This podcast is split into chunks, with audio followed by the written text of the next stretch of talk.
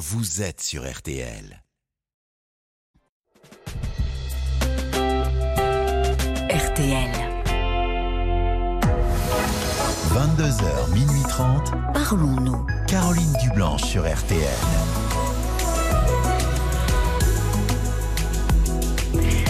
Bonsoir Caroline Dublanche, heureuse de vous retrouver. J'espère que vous avez passé un bon week-end.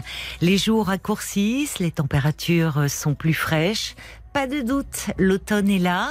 Alors on se blottit euh, dans des pulls douillés, on boit des chocolats chauds pour se réchauffer. Ça, c'est le bon côté des choses. Mais plus d'un Français sur deux estime que l'automne a une influence sur son moral. Baisse d'énergie, fatigue, coup de blues, petite déprime passagère. C'est le moment d'être particulièrement indulgent vis-à-vis de vous-même, d'en profiter euh, pour vous recentrer sur vous, essayer de garder du temps pour vous pour bien dormir, vous en mitoufler et aller faire une balade en forêt, magnifique à cette saison. Il n'y a pas mieux pour décompresser et retrouver euh, de l'énergie. Écouter de la musique, euh, lire un livre au coin du feu, faire des projets aussi, ça aide à garder le moral. Et pour se réchauffer euh, le cœur, eh bien, parlons-nous dans un climat de confiance de tout ce qui vous touche ou vous préoccupe. Avec la petite équipe qui m'entoure, Marc Bisset à la réalisation, Romain et Paul qui vont vous accueillir au standard. Nous sommes à vos côtés et en direct jusqu'à minuit et demi. Tous vos appels sont les bienvenus au 09 69 39 10 11 09 69 39 10 11. On vous attend.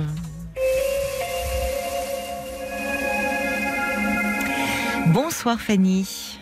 Bonsoir Caroline. Bonsoir et bienvenue Fanny. Merci. Vous avez passé un bon week-end? Oui. Oui. Bah oui, je vous remercie. Oui, oui. Avec votre bébé, je vois que vous avez un petit bébé de 9 mois. Oui, c'est ça. Un petit garçon? Oui. Oui. Bon.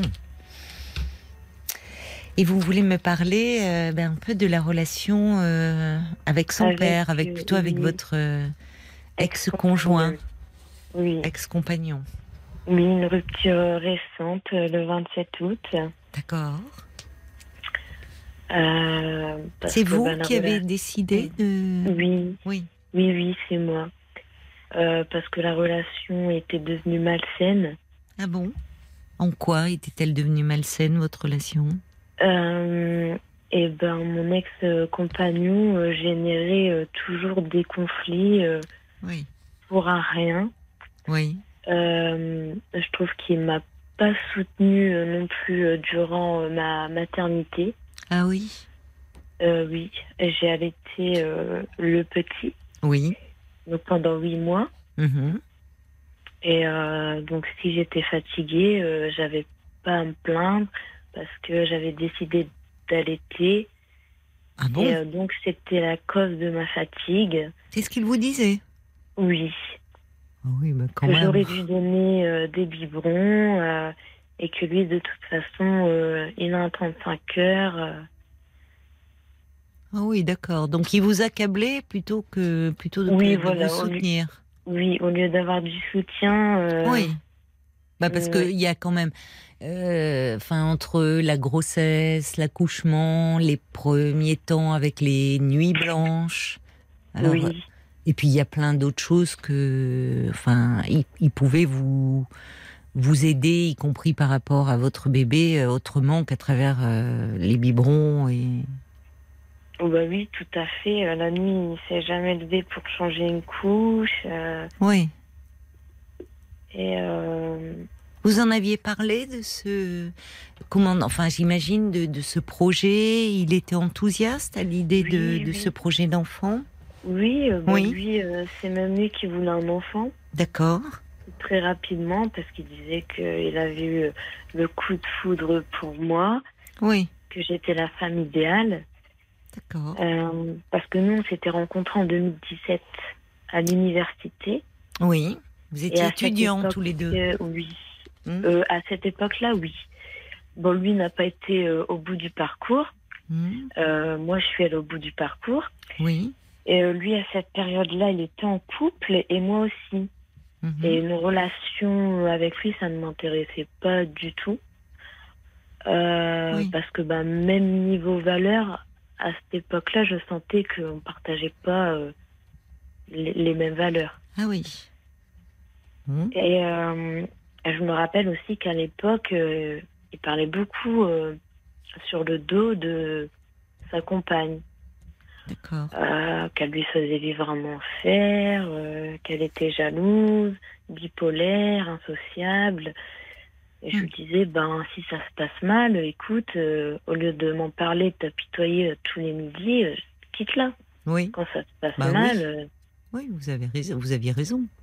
Oui. Et bon, après, nos chemins se sont séparés. On Mhm. s'est retrouvés en 2020. Oui. Et euh, j'ai appris euh, à le connaître un peu plus. Et euh, malgré que de base, ce ne soit pas mon style d'homme, Oui. je me suis dit, bon, ben, on va, on va quand même tenter. Ah bon, d'accord. Ouais. Finalement, il a fini par vous convaincre. Vous Oui, oui, n'étiez oui. pas emballé au départ. Non, mais euh, c'est vrai qu'au début, il était très, euh, très attentionné. Oui. Il me préparait mes petits déjeuners. euh, J'avais des roses. Enfin, vraiment, il était petit Ah oui. soin. Oui. Et c'est ça qui m'a. euh, Touché. oui, Ben oui. Ben oui, j'imagine.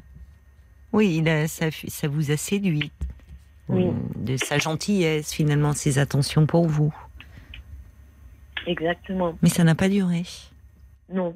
Mais c'est- c'est-à-dire que c'est lié à, à l'arrivée du bébé et c'est là où il a été, il a commencé à, à changer. Euh, ben déjà, euh, avant l'arrivée du bébé, en euh, quatre mois après notre début de relation, oui. euh, il était très oppressant. Ah bon? Euh, je lui avais fait rencontrer euh, ma famille du côté paternel, donc mon Oui. frère, mon père, mes grands-parents, Oui. et euh, pas du côté maternel, Mhm. parce que bon, il y a y plus de valeurs, et ça il comprenait pas en fait. Il me disait, tu t'investis pas comme moi, c'est pas normal, t'as honte de moi. Finalement, vous aviez, vous avez fini par lui présenter votre famille du côté maternel ou pas? Alors à cette période-là, il y a eu un break, on s'est quittés. Mhm. Et après, on s'est revus, on s'est expliqué. Et euh, par la suite, lui, il a rencontré euh, toute ma famille. Oui. Vous, vous redoutiez un peu le, les commentaires de votre famille du côté maternel? Vous me dites qu'il y avait plus de valeurs. Vous, vous aviez peur que ce garçon ne corresponde pas à leurs valeurs? Euh, ben non, pas forcément. euh, Non, non, non, pas forcément. C'était plus mon grand-père. Bon, euh, si tu fais rentrer quelqu'un, faut que ça dure en fait. Voilà. Donc c'est pour ça Et oui, que. c'était à l'ancienne un peu. oui, Oui, je voulais pas au bout de quatre mois. Oui, présenter, oui d'accord, ça mettait un petit peu la pression, donc vous attendiez de voir comment évoluait votre relation. Oui, Oui, je comprends. D'accord, donc euh, vous dites à ce moment-là, il était un peu oppressant, pensant que vous aviez honte de lui. Est-ce que ça s'est apaisé après, lorsque vous lui avez présenté euh, ben, toute votre famille? Euh, ben non, pas forcément, parce qu'après, il faut s'afficher sur les réseaux. Je, je n'affiche pas assez notre relation sur les réseaux sociaux. Oui. Euh, C'est pas une mauvaise chose, hein, oui, de pas trop s'afficher, mais bon. Euh, oui, lui avait besoin de d'être d'être mis en avant. oui, D'accord. Il voulait être rassuré de cette façon-là. Bon. Il a quel âge, lui? Le même âge que vous? Il a 28 ans. 28 ans. D'accord. Et vous, 27, je vois. Oui, D'accord. oui, Bon. oui. Et à quel moment avez-vous décidé alors de faire un bébé? Puisque vous me dites que lui, dès le début, il aurait voulu. euh, euh, Et je- ben, du coup, je suis tombée enceinte en 6-7 mois après notre relation. C'était rapide. Ah oui, rapidement. Oui. D'accord. Et euh, il m'a fait des promesses qu'il n'a pas tenues. Quel genre de lui- promesse quand je l'ai rencontré, euh, il travaillait pas. Il n'avait pas d'ambition, de- d'objectifs, de projets dans la vie. Et moi, j'ai besoin de ça. euh, Hmm. J'ai besoin d'être euh, stimulée. Et, et, euh, on m'a dit oui, euh, ben là, je, je vais chercher du travail. et j'ai dû le pousser parce que, ben non, il cherchait pas de travail en fait. Même quand il a su que vous attendiez un enfant? Oui. Oui, ça aurait Oui, pu oui. être un moteur, ça, de dire bon Oui, bah. mais je- non, ça venait pas. Donc moi, j'ai attendu de voir si ça allait venir de lui-même. Et ne voyant pas que, que ça venait de lui-même, ben, je, lui en, je lui en ai parlé et je lui ai fait comprendre des choses. Et c'est parti en dispute. Et ce jour-là, il est même reparti euh, chez sa mère. Ah bon? Oui. Donc bon, là, je me dis, euh, c'est pas... Oui, vous avez Euh, commencé à, oui, à Ouais. vous inquiéter. Vous, vous avez un travail? Euh, là, actuellement, euh, non, je suis en recherche. Vous êtes en recherche d'emploi? Oui. D'accord. Bon. Lui a fini par trouver un travail? Oui, il a fini par trouver un travail. Euh, donc, il est resté un an dans une boîte. Son contrat s'est terminé l'an juillet. Oui. Et euh, donc, euh, mon père euh, l'a fait rentrer dans son entreprise Ah bon l'an juillet. Oh là là. Donc aujourd'hui, il travaille dans l'entreprise de votre père? Oui. Ah bon? C'est quoi Oui, c'est pas ça. Bah, votre père, il doit pas. Enfin, ça doit être compliqué pour lui parce que là, vous vous retrouvez toute seule avec votre petit garçon de 9 mois. Il doit, il doit pas être très content euh, Non, non. après ce garçon. Non, mais lui, mon ex-compagnon, ça le dérange pas malgré tout ce qui se passe. Euh, bah, bah, parce que du travail, c'est vrai que bon, il pourrait trouver ailleurs. Oui. Oui. Là, il est en tant qu'intérimaire et non, il n'y a, y a pas de gêne. euh, Vous pensez? C'est ce que vous Ah dit oui, votre oui. père hein C'est ce que vous dit euh, votre père Oui, bah, même moi, c'est ce que je pense parce que bah, il n'y a aucune reconnaissance déjà, Hmm. d'une. Et euh, avec tout ce qu'il me fait euh, subir, Ah bon? Qu'est-ce qui vous fait ça- subir? De- Depuis la séparation, vous voulez dire? Euh, oui, depuis la séparation et même avant. Oui. Enfin, c'est du harcèlement, euh, c'est euh, du rabaissement, et en plus, euh, il retourne les situations. Oui. Il dit qu'il se fait passer pour euh, une victime. euh, Ah oui. Comme il faisait avec sa précédente copine, là, quand vous étiez à, à la fac. euh, du coup, euh, ouais. Mais vous êtes bien gentil, vous, de l'avoir fait rentrer en juillet dans l'entreprise de votre père, avec Non, c'est vrai que pourtant, en juillet, ça n'allait déjà pas. J'imagine si vous vous êtes séparés en août. des nuits, Oui. j'en dormais plus des nuits, je mangeais plus. Euh, ça n'allait pas, mais avec la maternité, euh, j'avais l'esprit euh, embrumé. Des fois, il y avait Oui. des conflits, mais je comprenais pas. Oui, vous étiez bah, fatiguée et puis très prise par votre bébé. Ouais. Et du coup, ben, pour pas, euh, pour l'aider, euh, j'avais dit à mon père, euh, de rentrer, essaie de le faire rentrer dans ton entreprise. Hmm. Euh, Bon, donc aujourd'hui, il est dans l'entreprise de votre père. Vous êtes comment s'est passée votre séparation puisque vous me dites que c'est vous euh, qui euh, ben, le 27 août lui avez signifié la rupture. très mal et pas dans le sens où il est blessé euh, parce Mhm. qu'il m'aimait vraiment.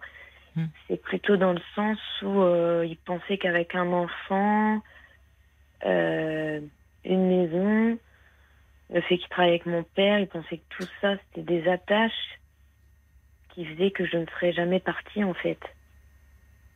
Vous et ben pensez malgré tout ça, euh, oui, et malgré tout ça, ben un jour il est rentré du travail et je lui ai dit, euh, j'ai appelé notre euh, notre propriétaire et je lui ai dit que je partais du bail.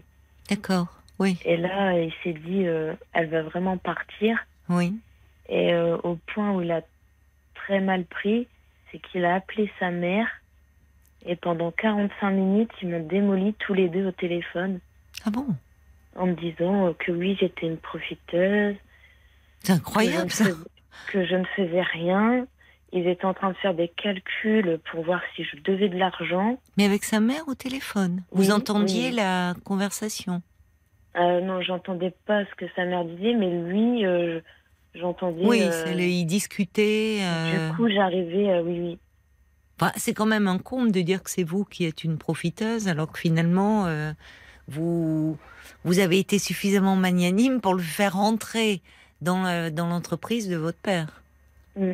Enfin, profiteuse de quoi Vous l'avez rencontré, il travaillait pas. euh, à ce moment-là, c'est vous qui travaillez. Oui, en plus, après, bon, j'ai allaité mon bébé. Oui. Euh, je comptais l'allaiter jusqu'à un an et après, je retrouvais du travail. Mhm. Euh, mais lui, il était contre les nounous. Il Ah bon voulait pas que je travaille. Voilà, il avait une vision très un peu archaïque. hein. Il m'a dit non, euh, j'ai pas confiance aux assistantes maternelles. Euh, si tu veux travailler, moi, je m'arrêterai de travailler.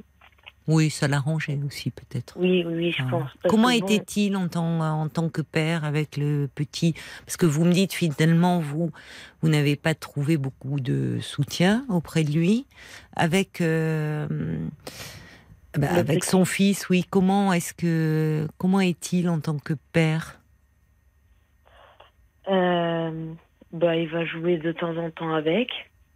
Oui, enfin ça. Euh, mais euh, sinon, euh, ben, par exemple, quand j'ai commencé les petits pots, je me suis dit, bon, ben là, il va pouvoir s'intégrer. Ben non, il ne le faisait pas de lui-même. Hmm. Je devais lui demander et Hmm. c'est comme si j'étais pas légitime de lui demander. Mais enfin, c'est lui qui trouvait pas sa place. Mais d'ailleurs, vous me dites, euh, là, il y avait un conflit. Il appelle sa mère. Il est très proche de sa mère? Euh, ben non, c'est dans Non. ces moments-là, oui, ils sont très Oui. proches. Quand il est en difficulté, c'est vers sa mère Oui. qu'il se tourne. Oui, oui, vers sa mère, vers sa sœur. Donc, euh, dès qu'on avait une dispute euh, entre nous deux, eh ben, il appelait sa mère, sa sœur, il, ra- il racontait. Oui, mais vous voyez, c'est pas un- comment dire, c'est c'est un peu immature comme attitude. C'est-à-dire que finalement, là, c'était plus votre compagnon et, et le père de votre petit garçon. C'était presque un enfant qui va raconter ses difficultés à sa mère. Exactement. Comment Et, ça euh, se passe là pour euh, justement depuis comment vous vous organisez par rapport au bébé alors euh, Ben là, comme il n'y a pas encore de jugement Oui. qu'il travaille, je l'ai la semaine. Oui, c'est bien. Donc, les deux premières semaines, il venait euh, pratiquement tous les soirs à Ah, mon ça, domicile. ça, c'est embêtant pour vous. Enfin, Euh, sans me donner d'horaire à l'heure euh, à Oui. laquelle il arrivait.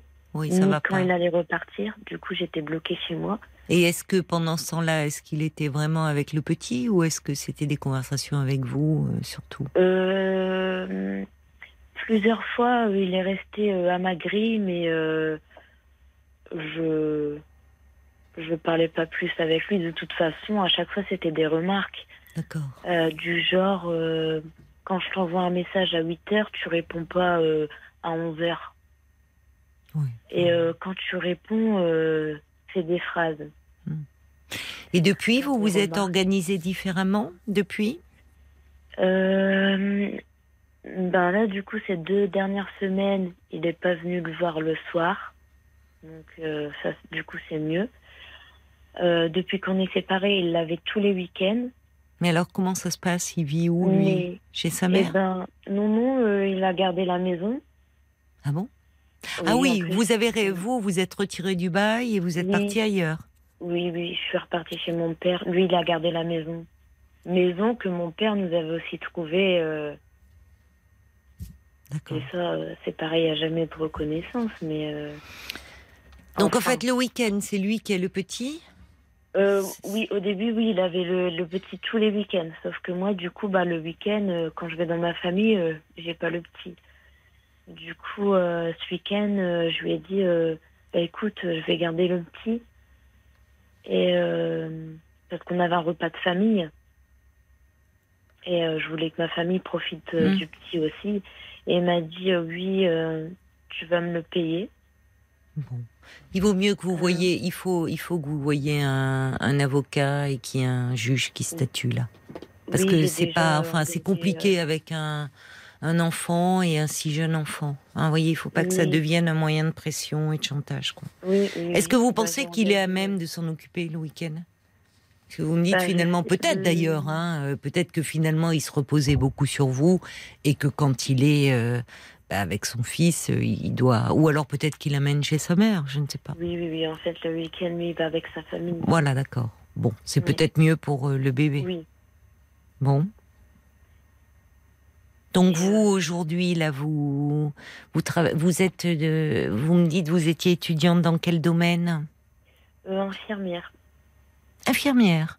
Bah il y a Oui. du travail dans votre domaine. Euh, oui, oui, il y a du travail. Mais vous me dites Bah, que vous êtes en arrêt là. Euh, oui, ben, je me suis arrêtée euh, dans mes études parce que je suis tombée enceinte. Et euh, il y a eu les vaccins. Du coup, là, je suis pas vaccinée. euh, Oui. Alors vous pouvez pas travailler. mais donc Mais là, vous, j'ai vous fait allez pas vous faire un- vacciner? Ben non, je pense pas. J'ai fait un an et demi, donc j'ai le diplôme aide-soignante. C'est Euh, dommage quand même. C'est bien, c'est bien déjà, mais Oui, bon. Donc d'accord, vous êtes aide-soignante là. Oui, Bon. mais euh, je vais pas travailler dans ce domaine-là parce qu'au niveau des assistantes maternelles, c'est des horaires un peu atypiques. Bah, dans les hôpitaux, il y a des. Parfois, il y a des structures de crèche, justement, pour le personnel hospitalier. Ah oui, bah, dans, à l'hôpital, à l'hôpital près de chez moi, euh, Non. il n'y a pas de. Mais ça serait bien que vous retrouviez quand même un boulot, là. Pour Oui. vous, même moralement et. Puis financièrement. Oui, oui. Bah, parce que je sais pas comment vous vivez, là, mais. Euh, bah là, actuellement, je touche du RSA. Ouais. Mais j'ai bientôt euh, un entretien, donc euh, Bon. j'espère que ça va aller. Oui, vous vous êtes un peu perdu euh, dans cette histoire. Non? Après, bon, mais il y a eu le bébé, donc vous... là, c'est neuf mois qui ont passé vite. Ça va être Ouais. l'occasion un peu pour vous de, de peut-être euh, refaire des projets sur le plan professionnel. Vous étiez bien parti quand même, là. Oui. Vous avez des projets dans ce domaine-là ou pas? Parce que Euh, bah, de base, euh, j'étais partie euh, pour faire infirmière humanitaire. Oula. Euh, Je dis oula parce que euh, c'est c'est-à-dire partir à l'étranger et via des associations. Oui. Eh oui, mais avec votre bébé maintenant, c'est Oui, compliqué. voilà. Du coup, euh, oui, tous mes plans ont, ont changé. On a- Vous savez, l'humanitaire, on peut en faire en France. Oui, bah, Parce qu'il y a lieu de, vous savez, il y a besoin d'humanité, et d'hum- et d'humanitaire en France. Vous savez, oui, bah, déjà. et des postes d'infirmières, on en manque. hein.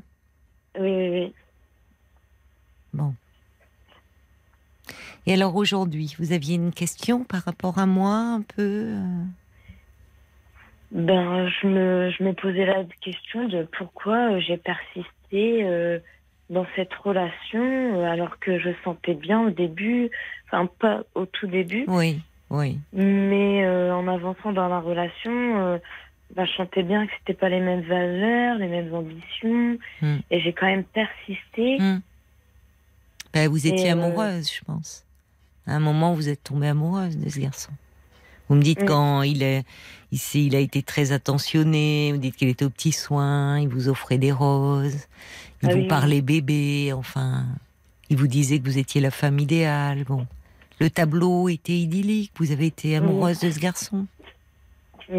C'est-à-dire que, euh, au fond, vous ne vous étiez bon, voilà. Mais ça, qu'est-ce que vous voulez? C'est comme ça, euh, Fanny. Faut pas vous en vouloir aujourd'hui. Aujourd'hui, vous avez ce petit garçon euh, qui qui est votre rayon de soleil là. Voilà. Mais c'est vrai. Je, je, comprends ce que vous me dites. Que vous aviez senti au fond chez ce garçon. que Vous me dites vous n'aviez pas les mêmes valeurs, pas les mêmes ambitions. Et, et ça s'est confirmé. Bon, c'est comme ça. Euh, ce qui est un peu dommage, c'est que là, en ce moment, j'ai l'impression que vous parlez d'ambition qui vous a un peu fait perdre les vôtres. Enfin, cette histoire. Oui, oui, oui. Alors, vous en avez une autre ambition là, et pas des moindres. Hein, et ce, ce bébé qui est arrivé, ce petit garçon, euh, neuf mois, c'est c'est encore petit, et vous étiez euh, euh, finalement, euh, vous avez été au fond assez seul très vite Oui. dans cette relation. Et c'est compliqué, je trouve. Pour, euh, c'est toujours compliqué pour une jeune femme. C'est vrai que dès que Mm. le bébé est arrivé, euh, je me suis sentie, mais euh, quelques jours après l'accouchement, c'est vrai que je me suis sentie seule. Oui, c'est ça qui est triste. Oui, c'est déprimant un peu. Enfin, déjà que c'est des moments, de très beaux moments, mais qui sont quand même bien fatigants, et, et vous n'avez pas été soutenu. Non. C'est ça. Il, euh, il est. Mais parce que vous savez, enfin, je, je ne connais pas hein, votre votre ex, votre ancien compagnon, mais j'ai l'impression que hum, il y a il y a une certaine immaturité sur le plan affectif. Oui. Et euh, vous voyez, c'est un garçon qui, euh, bon, euh, il, il était étudiant, il termine pas ses études, euh, après, euh, il vous dit tout de suite, oh, t'es la femme de ma vie, mais il faut qu'on fasse un bébé, enfin un peu comme, euh, mais au, fond, il est pas dans le concret, comme s'il avait pas bien les pieds sur terre. Vous, vous êtes enceinte, il pourrait, là, il aurait pu du coup se retrousser les manches et se dire, bah, euh, oui, ça y est, maintenant je deviens responsable et de, Fanny, de ce bébé Annette.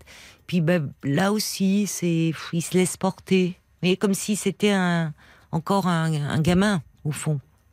Oui, exactement. Et il a dû être très amoureux de vous, hein, ça. euh, je pense qu'il a été euh, euh, et peut, très amoureux de vous, et peut-être que justement chez vous, il admirait ce qu'il n'avait pas lui, Oui. c'est-à-dire euh, bah, une jeune femme qui était volontaire, vous faisiez vos études, vous avez travaillé, enfin, euh, vous voyez ce qui ne, donc vous représentiez un peu un idéal pour lui. Et puis très vite, vous m'avez dit, six, sept mois après votre rencontre, vous êtes tombée enceinte. Et là, finalement, euh, bah, c'est l'attention, elle était plus autour de lui. Elle était plus centrée sur lui. Vous, vous vous apprêtiez à devenir maman. Il y avait votre grossesse qui vous a accaparé. Il y avait et puis ce bébé qui est arrivé. Et finalement, euh, vous voyez, quand vous me dites, je vous demandais un petit peu comment il était en tant que père, vous m'avez dit, oh ben il jouait avec lui de temps en temps. Oui, mais enfin, on n'attend pas ça d'un père, hein. Enfin, Maman. très bien qu'il joue avec son bébé. Enfin, un père, vous voyez, c'est pas. On peut jouer avec l'enfant du voisin aussi, qu'on trouve mignon. Oui, oui. Vous voyez, c'est. Donc, au fond, c'est comme s'il était plus au centre. Il aimait tant qu'on s'occupe de lui. Et peut-être que de par votre orientation professionnelle, être infirmière, dans l'humanitaire, vous, vous avez beaucoup d'empathie, vous êtes sensible, tourné vers les autres. Et peut-être que ça aussi, il a senti chez vous et qu'il avait besoin de ça, qu'on s'occupe de lui. Je sais pas. Je m'interroge quand vous dites euh, pourquoi je suis restée là-dedans. Bon, voyez Oui, puis après, euh, je pense toujours que les gens peuvent euh, évoluer. C'est vrai, vous avez raison. C'est vrai. Je... C'est bien de voir les choses comme ça et d'avoir cette vision-là optimiste de l'humain. C'est vrai, heureusement, bien sûr qu'on peut évoluer. Mais bon, il n'est pas dit d'ailleurs qu'il euh, qu'il n'évoluera pas et par rapport à, à, à- votre petit garçon. Mais là, si vous voulez, je pense que compte tenu de la situation et pour le moment, vous faites les choses à l'amiable, mais euh, je, je pense qu'il serait préférable quand même qu'il y ait un cadre. Et y- pour vous et pour votre bébé aussi. Vous voyez, parce que que ça soit pas à, cet âge-là, vous savez, les bébés, enfin les jeunes enfants, les très jeunes enfants, ils ont vraiment besoin euh, de repères, d'une routine. De, hum, ça les sécurise beaucoup. Ils n'aiment pas du tout les changements. Donc euh, c'est important de se tenir à ce qui est décidé. Euh, évidemment, quand il venait chez vous pour le bébé, on aurait pu dire que c'était bien. Mais pour vous, c'était pas une bonne chose puisqu'il venait, il disposait de votre temps. Il ne prévenait pas quand il venait. Il ne, il s'éternisait parfois. Vous ne saviez pas euh, quand il allait partir. Donc ça, pour vous, c'était pas viable. Mais pour le petit, euh, si vous voulez, il vaut mieux qu'il y ait un cadre euh, bien défini. Ça peut pas être quand il veut ou quand, enfin, vous voyez, il faut vraiment. Et ça, bah, c'est compliqué vu que le dialogue est difficile. Et en ayant un avocat et en contactant un juge aux affaires familiales, bah, il va le mettre le cadre. Oui, Et vous aurez moins à négocier, euh, enfin vous n'aurez plus à négocier avec lui. Soit il respecte, il y a, il y a un, un mode de garde qui est défini et vous vous y tenez. Parce que là, vous, c'est pas une bonne chose de continuer à discuter comme ça. Peut-être qu'après vous pourrez, et peut-être que là où je vous rejoins, d'ailleurs, euh, euh, en grandissant, votre petit garçon grandissant, et peut-être qu'il va trouver, prendre sa place de père, d'autant plus que vous ne serez plus à ses côtés. Ouais. Et que là, il se reposait sur vous. Mais il faut que vous, est-ce comment vous vous sentez vous moralement aujourd'hui? Euh, bah, c'est très difficile parce que il, il dit euh, sa vérité. euh, Oui. Il me fait passer pour une mauvaise personne. Oui, mais ce que vous n'êtes pas. Pourquoi ça vous touche autant? Vous savez, malheureusement, dans les dans les séparations, euh, Je trouve que c'est injuste. euh, Oui, mais dans les séparations, chacun a, ses véri- a sa vérité. Bon. Et finalement, euh, comme vous dites, lui, il pensait, vous lui avez apporté beaucoup de sécurité. Euh, vous étiez en couple, la maison, c'est votre père qui s'en est occupé. Il rentre dans l'entreprise paternelle, il y a ce bébé. Et puis là, vous décidez, parce que vous n'étiez plus heureuse dans ce couple qui n'en était plus vraiment un. Vous avez trouvé la force de mettre un terme à- à cette relation et il en est. Enfin, c'est pas ce qu'il souhaitait lui, voyez? Donc il vous le fait un peu payer. Mais les gens ne sont pas forcément dupes.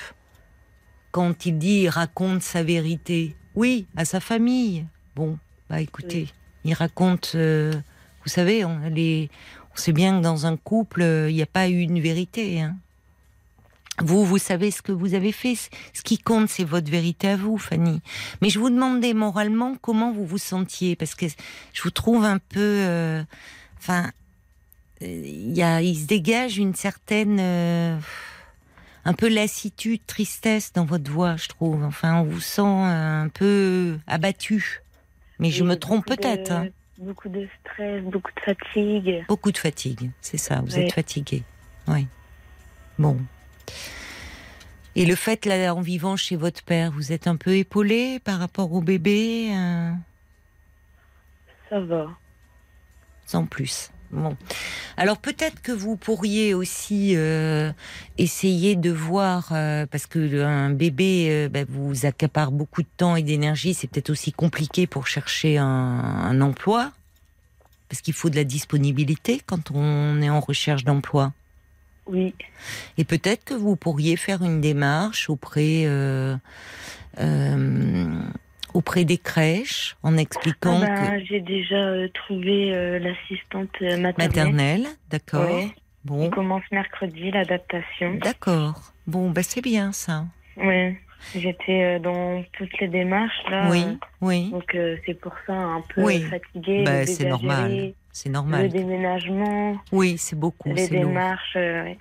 C'est lourd, vraiment. Euh, c'est pas étonnant hein, que vous soyez fatigué. Vous avez eu beaucoup de choses à gérer, puis il y a aussi un peu de peine. hein. Enfin, forcément, quand vous avez attendu ce bébé, vous n'imaginiez pas que les choses se termineraient comme ça pour votre couple. Ah oui. Donc c'est normal que vous soyez un peu comme ça dans une période euh, bah, un peu compliquée. Et c'est vrai, il vous a fallu gérer seul le déménagement, même si votre père est très présent là pour vous. J'ai l'impression. Oui. Oui, ça c'est une bonne chose. Et puis là, quand vous allez commencer l'adaptation avec la nourrice, eh bien, vous allez pouvoir euh, donc euh, ça va vous libérer un petit peu de temps pour vous. Voyez, pour euh, refaire des démarches, trouver un emploi, et puis vous reposer un peu. Déjà, reprendre des forces, vous reposer, et puis après, euh, vous lancer dans des recherches d'emploi. Donc ça va, ça va aller mieux. Il y a un petit message de Jacques qui dit euh, Bah oui, l'arrivée d'un enfant nécessite une grande compréhension et un soutien sans faille dans le couple. Ce sont des moments révélateurs de la solidité du lien qui peuvent faire apparaître de dures réalités. Il y a Laurence qui dit Ça serait bien que vous puissiez reprendre vos études à l'avenir. Euh, Voilà, je pense aussi. Mais il faut que vous sortiez un peu de cette fatigue. Vous êtes en train, vous avez fait toutes les démarches et que vous puissiez à nouveau vous occuper un peu de vous là. D'accord, Fanny?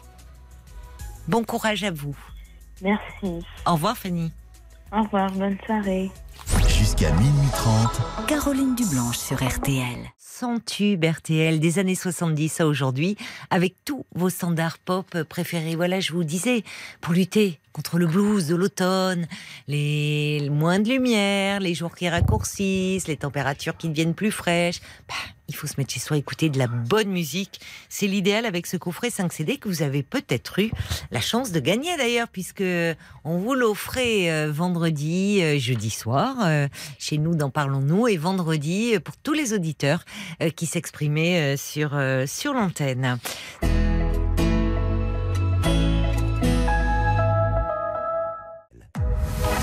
jusqu'à minuit 30, Parlons-nous. Caroline Dublanche sur RTL. Nous sommes à vos côtés en direct, bien sûr, comme tous les soirs, euh, jusqu'à minuit et demi.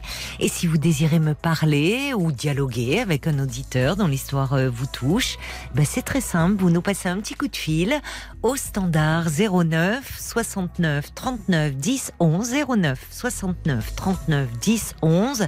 C'est un numéro euh, de téléphone non surtaxé. hein. Bonsoir Maggie. Bonsoir. Bonsoir, ravi de vous accueillir Maggie. Moi également. Alors, de quoi voulez-vous euh, me parler ce soir? Alors, j'aimerais bien vous parler de nostalgie. De nostalgie. Ah, bah, justement, je faisais une petite intro sur l'automne. Il paraît que c'est une saison qui rend un petit peu nostalgique. Alors, moi, je me trouve pas nostalgique. Oui. Et dernièrement, mon fils m'a dit que bah, il me trouvait euh, nostalgique. Euh, Oui. Je parle beaucoup de mon passé, Oui. mais autant de mon futur. Voilà ce que je lui ai répondu. D'accord. Et, et en réfléchissant avec du recul, euh, une autre personne de mon entourage, il y a six mois, m'a dit la même chose. Et moi, je trouve que c'est pas le cas. Oui. Donc, vous Alors, vous je- interrogez sur euh, oui, exactement. finalement cette image que, que vous donnez, enfin. euh, Des autres. Euh, de moi, oui. Mais c'est intéressant votre formule au sujet de la nostalgie, elle est jolie. Vous dites que vous vous raccrochez à votre passé pour pouvoir vous projeter dans le futur. Tout à fait. Je Oui. vais vous expliquer pourquoi. Parce Oui. que il y a presque cinq ans, j'ai eu une opération et Oui. j'ai perdu la vue. Ah oui. Voilà. Et euh, jusqu'à maintenant, ben, jusqu'à. J'ai toujours été quelqu'un de passionné. Oui. J'ai vécu euh, il y a 25 ans sur Paris et j'ai fait beaucoup de théâtre, par exemple. Oui, d'accord. Et là, euh, c'est pas parce que j'ai perdu la vue que je vais m'empêcher d'aller au théâtre. Ben Oui. oui. oui, vous avez Un raison. exemple que je vous donne. Oui, mais ça c'est c'est pas. Vous êtes très volontaire et passionné. Vous gardez votre tempérament passionné. Voilà, c'est ça. Oui. Et bien sûr, je vis les choses différemment, mais je ne veux pas m'empêcher de, de vivre et, et- d'arrêter mes passions. Bah, écoutez, euh, heureusement, et, et- c'est très bien que vous ayez cette force-là. Mais, mais, mais quand votre fils vous dit euh, que vous êtes nostalgique, il fait pas référence à ça quand même, si? Parce que l'exemple Euh, que vous me donnez, je oui. trouve que c'est pas de la nostalgie, ça. Bah, moi, je trouve pas non plus. Ben mais- non, c'est qu'au contraire, vous voulez, euh, finalement, vous me dites, euh, bon, il y a cinq ans, il est arrivé bah, cette grosse rupture dans votre vie parce que une opération et, et vous perdez la vue des deux yeux, donc. C'est ça, oui. Et, et donc, il y a tout un, ben enfin, tout un réaménagement à faire. Enfin, il faut, surmonter ça. C'est Tout Et- à fait. Et au lieu, bah, je, je- je- moi, je vous trouve au, au contraire très volontaire de, de continuer à. Ce que vous me dites, c'est pas parce que j'ai perdu la vie que la, la, la vue, quel lapsus, que la vie s'arrête. Mm, tout à fait. Et je veux leur montrer ça à mes enfants. Ben oui. Mais je, je, je me pose la question parce que il y a six mois, euh, Oui. quelqu'un d'autre qui n'a pas eu, à- il n'a jamais parlé avec mon fils, Oui. m'a dit la même chose. Donc je me suis dit, mais c'est quand même bizarre que plusieurs personnes pensent comme ça. euh. Moi, Voilà. je, enfin, je ne sais pas dans quel contexte cette personne vous a dit cela, euh, et ni d'ailleurs dans quel contexte enfin, votre fils vous dit cela, au fond. Bah, euh, alors, par rapport à mon fils, Oui, euh, la- l'année dernière, on, a, on devait aller au théâtre ensemble parce que j'avais organisé ça. Et il ne vit plus avec moi. Il, il est grand maintenant, c'est un adulte. Et euh, en novembre, on devait aller sur Paris. Bah, on l'a fait. Hein. On, Oui. a- on devait faire trois pièces de théâtre parce que j'adore le théâtre. oui, oui. Et euh, à cause euh, du train, ben, on est arrivé en retard. On a été que à la dernière séance, mais c'était magnifique. Donc j'ai voulu lui partager ça. Qu'est-ce que vous avez vu que, La pièce de théâtre avec Josiane Palasco. voilà. D'accord, d'accord. Un, un chalet à, Stact. Ah oui, oui, oui, oui, j'en ai entendu parler. Voilà. D'accord. Et, et c'était magnifique. Oui. J'ai voulu partager ça avec mon fils. Oui. Voilà. Et euh, donc on en a discuté dernièrement là de ça. Et je lui ai dit que bah, ce week-end-là, je suis retournée sur Paris Oui. refaire du théâtre. Donc je lui ai expliqué, euh, voilà, et que je retournais voir euh, cette pièce parce que je l'avais, j'avais pas vu euh, entièrement. Je- on était Oui, arrivé en retard. vous aviez loupé le début.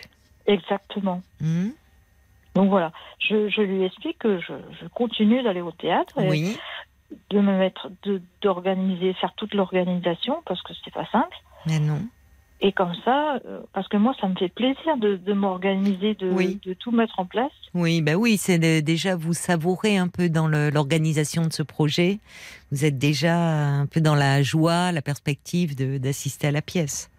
C'est ça, tout à fait. Comme je mets tout en place, après, je suis capable de, de, de subvenir aux imprévus. Oui. Comme il arrive toujours des imprévus. Mais oui, oui. Donc moi, je panique pas du tout. Et puis, et quand le, le week-end se passe bien comme il faut, ben, c'est formidable. Voilà. Mmh. Oui. Alors quand vous expliquez ça à votre fils, c'est à ce moment-là qui vous a dit euh, que vous Oui. étiez nostalgique? Bah oui, parce que je veux continuer à faire ce que je faisais d'avant, mais je dis, mais, Mais c'est pas de la nostalgie, ça. Bah, je trouve pas non plus. Enfin, je, enfin là, tel que moi, euh, ce que je ressens, c'est au contraire, euh, je trouve qu'il vous faut une force de caractère pour euh, euh, justement dire, euh, ben, malgré ce qui vous est arrivé, euh, vous avez la passion du théâtre et euh, ça, ça nécessite davantage d'organisation, bien sûr. Mais vous ne renoncerez pas à aller au théâtre parce que c'est votre ça. passion. Je trouve que au lieu de, enfin, saluer cette euh, cette force de caractère, je trouve pas d'autre mot que vous avez cette, euh, euh, c'est c'est c'est finalement, euh, c'est enfin, c'est pas reconnaître. euh, je, je je comprends pas à vrai dire, euh, moi non plus. Euh, Est-ce que c'est Ah, bah, bon, d'accord, ok. non, non, non. Je, bah, c'est-à-dire que moi, je, je trouve justement, vous auriez pu être, enfin, quand il arrive, quand on perd un de ses sens et pas n'importe lequel l'a vu, euh, il y a, il y a un deuil à faire des choses d'avant. Bon, Mm. de certaines choses d'avant, de, de celui ou celle qu'on était avant. Mais et bon, ça s'est passé il y a cinq ans. Il y a, il faut, il y a des choses à réapprendre, à réaménager. Mais au fond, ça montre que celle que vous étiez, la, la personnalité, la passionnée de théâtre, elle, elle, elle demeure, elle est restée. Et, et Ah oui. là où beaucoup de personnes diraient, bah non, c'est trop compliqué maintenant de me rendre au théâtre, d'aller à Paris, de, enfin, qui parfois même de justement à se, être chez soi, se réaménager dans son quotidien, se, euh, dans son quartier, sortir. Il y a des personnes et qui sortir devient difficile, l'extérieur devient difficile quand on ne voit pas. Et vous, bah, vous me dites, moi je continue, je veux aller à Paris, je veux aller au théâtre. Bah franchement, euh, c'est, Ouais. c'est, vous, êtes super volontaire et. Alors je sais pas, est-ce qu'il parle de ça ou est-ce qu'il parle d'autre chose? Est-ce que, est-ce que c'est pas lui qui est nostalgique? Pas Euh, finalement. ouais, il a- non, il est vraiment jeune, hein, il, a, il a que 21 ans.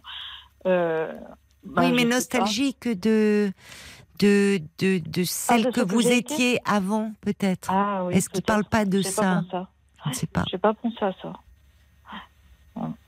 Parce que pour lui aussi, il était très jeune quand ça vous est arrivé. Oui, tout à fait. Il avait 16 ans. Mhm. à Donc en fait. pleine adolescence, euh, qui est déjà une période, euh, bon, pas toujours très simple, on va dire. Avoir sa maman qui, euh, suite à une intervention, perd la vue. Enfin, ça, ça a eu aussi des répercussions sur son, sur sa vie à lui, sur son quotidien à lui, j'imagine. Ah oui, c'est sûr. Mais je veux expliquer à mes enfants que euh, même s'il arrive des choses comme ça, ça Oui. n'empêche pas de vivre. Voilà. Mais oui, mais oui, mais c'est vous, vous leur donnez, enfin, j'aime pas ce terme, mais une leçon de vie, une force de vie, quoi. Ah, j'ai fait tout pour. Ben oui. Et cette intervention, si ça, c'était, vous aviez un problème aux yeux, vous saviez que c'était, Ah oui, oui, oui. Oui, voilà, que c'était l'opération peut-être de la dernière chance. et- Bah, exactement. Oui. On m'a- On m'a montré des choses comme ça. Ben non, ça s'est passé comme ça et ça a dégradé. euh, oui, bon, bah, comme ça. Hein. Je regrette pas. hein. Je préfère être dans l'action que, que de subir. Vous- mais c'est ça, moi, je vous trouve incroyable. Qu'est-ce qui vous donne cette euh, Oui, vous, vous avez toujours été comme ça, c'est-à-dire que Oui. vous vous êtes euh, l'action, euh, vous êtes quelqu'un d'a- d'active, de Ah oui. vous voulez pas que les événements aient trop de prise sur vous, aussi dramatiques soient-ils? Bah, on est obligé, hein, de toute manière. Il y a tellement d'imprévus dans la vie, mais C'est vrai. il faut essayer d'avancer. Voilà. Oui, Et, et j'ai- toujours des projets, j'ai des défis, oui, et, je me donne des défis. oui. C'est quoi alors les prochains défis que vous vous donnez? Bah là, la prochaine fois, je vais aller euh, retourner en Espagne avec un autre de mes enfants. Oui, Je vais aller toute seule, comme une grande. Euh, je vais être aidée, hein, faut... parce que je remercie aussi. euh, Il y a des associations qui sont formidables. mais vous pouvez en parler parce que ça peut aider d'autres personnes. On en parle dans cette émission parfois de personnes qui malheureusement euh, bah, perdent la vue ou se retrouvent très démunies. Quelle, quelle association vous a aidé Alors, j'ai des, plusieurs associations que je peux vous dire. Alors, en premier, c'est IPIDV, qui est formidable. Ah, je connais pas cette association. Alors, c'est national. hein. Il y a plusieurs dans chaque département. Normalement, il y a, il y a comment dire, il y a au moins une. euh, Une antenne, une, une Voilà, exactement. oui, Donc là, ça, ça aide les gens à, Oui. à s'adapter. Alors, il y a plusieurs métiers. Il y a des locomotriciennes d'accord. euh, qui aident à, à circuler, à, à apprendre, à prendre les repérages. Donc, je, Hmm. je fais beaucoup avec cette personne-là. Il y a les vigistes pour euh, acheter du matériel et apprendre à, à se débrouiller dans la maison. D'accord. Il y a une assistante sociale qui aide à, à aider à faire les- tous les papiers administratifs. Oui, Il oui. y a, bon, il y a plusieurs métiers. Il y a un informaticien qui est formidable et qui, grâce à lui, euh, bah, je me débrouille un peu plus euh, avec mon iPhone. Oui, bah chapeau, oui, parce que oui, oui, oui, oui, oui. Donc c'est IPIDV. Exactement. D'accord, mais je l'ai noté parce que vous voyez, je ne connaissais pas cette association. Alors sur Paris, j'ai une association qui m'aide énormément, justement pour aller au théâtre quand je Oui. suis toute seule. Oui, C'est le guide d'aveugle. euh, Non, c'est une association guide d'aveugle. d'accord. Euh, j'ai pas le numéro de téléphone, mais ils sont super. Alors, c'est-à-dire que quand vous allez au théâtre, vous pouvez être accompagné. Il y a des Oui, béné- alors- sont des bénévoles euh, qui. Voilà, c'est ça, c'est des bénévoles sur Paris. D'accord. Je, je les appelle à peu près 15 jours à l'avance. Oui, oui, Ils essayent de trouver quelqu'un et Oui. la personne vient me chercher à la gare, oui. m'amène à l'hôtel pour que je, bah, je Oui. valise, bien sûr. Oui, parce que vous venez de province. Exactement. Et après, ben, je vais au théâtre. Ben, je, je, je choisis déjà les, les pièces, j'explique à l'avance où est-ce que je veux aller. La personne m'accompagne et puis après, elle me ramène à l'hôtel. Et le lendemain, ben, elle me, une autre personne ou la même, peu, peu importe, me ramène à la gare. Et Ah, après, c'est formidable. à la SNCF, il y a Accès Plus. Et Oui. eux, ils aident aussi à aller jusqu'à notre place. Voilà. Oui. Oui, ça c'est vrai que la, la SNCF, ils ont un service, que ce soit pour les personnes en fauteuil ou... euh, euh, c'est vrai que c'est très très bien fait ça. Oui, mais vous voyez, ça, tout cela, ça pourrait rebuter euh, plus d'une personne. hein. C'est-à-dire, Ah, à un moment, et, et- et je sais qu'il y a des personne confrontée à, à votre vécu, euh, pour qui euh, sortir dans la rue, dans leur quartier qu'elles connaissaient, tout d'un coup leur quartier leur devient hostile. Ce qu'on peut aisément comprendre quand euh, quand on est plongé dans le noir ou dans le gris, enfin qu'on ne voit plus et que se déplacer devient, euh, bah, euh, on se sent extrêmement vulnérable. Et vous, vous me dites, Ah, mais Bah- je me sens plus vulnérable. hein. Des fois, j'ai peur. Hein. Faut Bah pas oui. croire. Hein. bah oui, J'ai été bousculée par une, une maman euh, qui sort. J'étais sur le parking hein, oui, et elle faisait marche arrière, elle m'a bousculée. oui. Ben, pendant trois semaines, j'ai eu très peur. Je voulais plus sortir de la maison. Et vous a je me suis bousculé en voiture Oui. Voilà, oui. Elle, elle m'avait vu en- avec ma canne. hein. Et non, ben voilà. Mais euh, pendant trois semaines, j'ai eu peur. hein. Oui. Mais après, je me suis secouée. J'ai dit bon, c'est pas la fin de la, c'est pas la fin du monde. Allez, on Oui. reparti. Et Oui. puis voilà. Oui, non, mais vous êtes incroyable. hein. De, enfin, vraiment de force de caractère, quoi. Vraiment. Mais oui, Il mais faut faut pouvoir. que se rendre la vie belle. hein. Oui. Elle va pas venir toute seule. hein. Vous avez raison, vous avez raison. Mais justement, comme vous dites, il y a tellement d'événements imprévus et c'est ce qui vous est arrivé. Je ne sais pas comment vous, enfin avec votre fils, peut-être qu'il faudrait lui lui poser la question, dire mais qu'est-ce que tu entends? Moi, moi, je suis pas nostalgique. Au contraire, je veux continuer. Euh, je veux, je veux continuer que malgré ce qui est arrivé, que la vie continue à être belle parce que ça c'est franchement euh, d'avoir un parent comme ça à ses côtés ça ça peut aider aussi dans la vie par rapport aux difficultés qu'il rencontrera à un moment ou à un autre enfin mais de, de quoi parle-t-il quand il parle de nostalgie? Parce que lui aussi, ça a dû. Lui, peut-être, n'a pas, vous voyez, en pleine adolescence, sa maman qui perd la vue, tous ces changements, peut-être qu'il reste nostalgique de quelque chose. Peut-être, je vous suggérerais d'ouvrir la discussion avec lui à ce niveau-là, peut-être. Qu'est-ce qu'il veut dire exactement? Enfin, Oui, je, voilà. je vais lui en parler. parce hein. que je crois que ça a rien à voir avec euh, avec la nostalgie ce que vous décrivez. En tout cas, l'IPIDV, initiative pour l'inclusion l'inclusion des déficients visuels à citer puisque vous avez trouvé une grande aide auprès d'eux et franchement euh, moi je suis admirative hein, de votre force de caractère Maggie. Bah alors plein de plein de belles pièces euh, au théâtre là à venir pour cet automne. Je vous embrasse Maggie. Oui, merci. Au revoir. Au revoir. 22h, minuit 30. Parlons-nous. Caroline Dublanche sur RTN.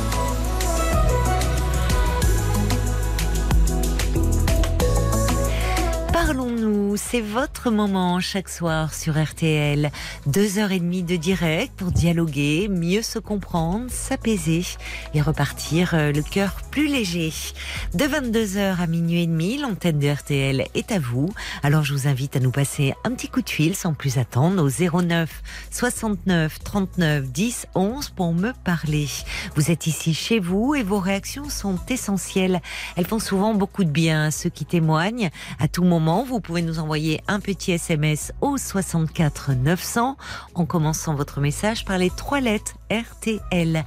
35 centimes par SMS. Et Paul est également attentif aux commentaires que vous nous laissez euh, sur notre page Facebook RTL-Parlons-nous. Et justement, il est arrivé des commentaires pour euh, Maggie qui nous parlait de la nostalgie. Enfin, elle ne comprenait pas que son, ses enfants disent d'elle qu'elle était nostalgique. C'est vrai quand on l'écoute, euh, J'espère que Maggie a rallumé sa radio parce que exactement, tiens, Emma a dit plus ou moins la même chose que toi en fin d'intervention.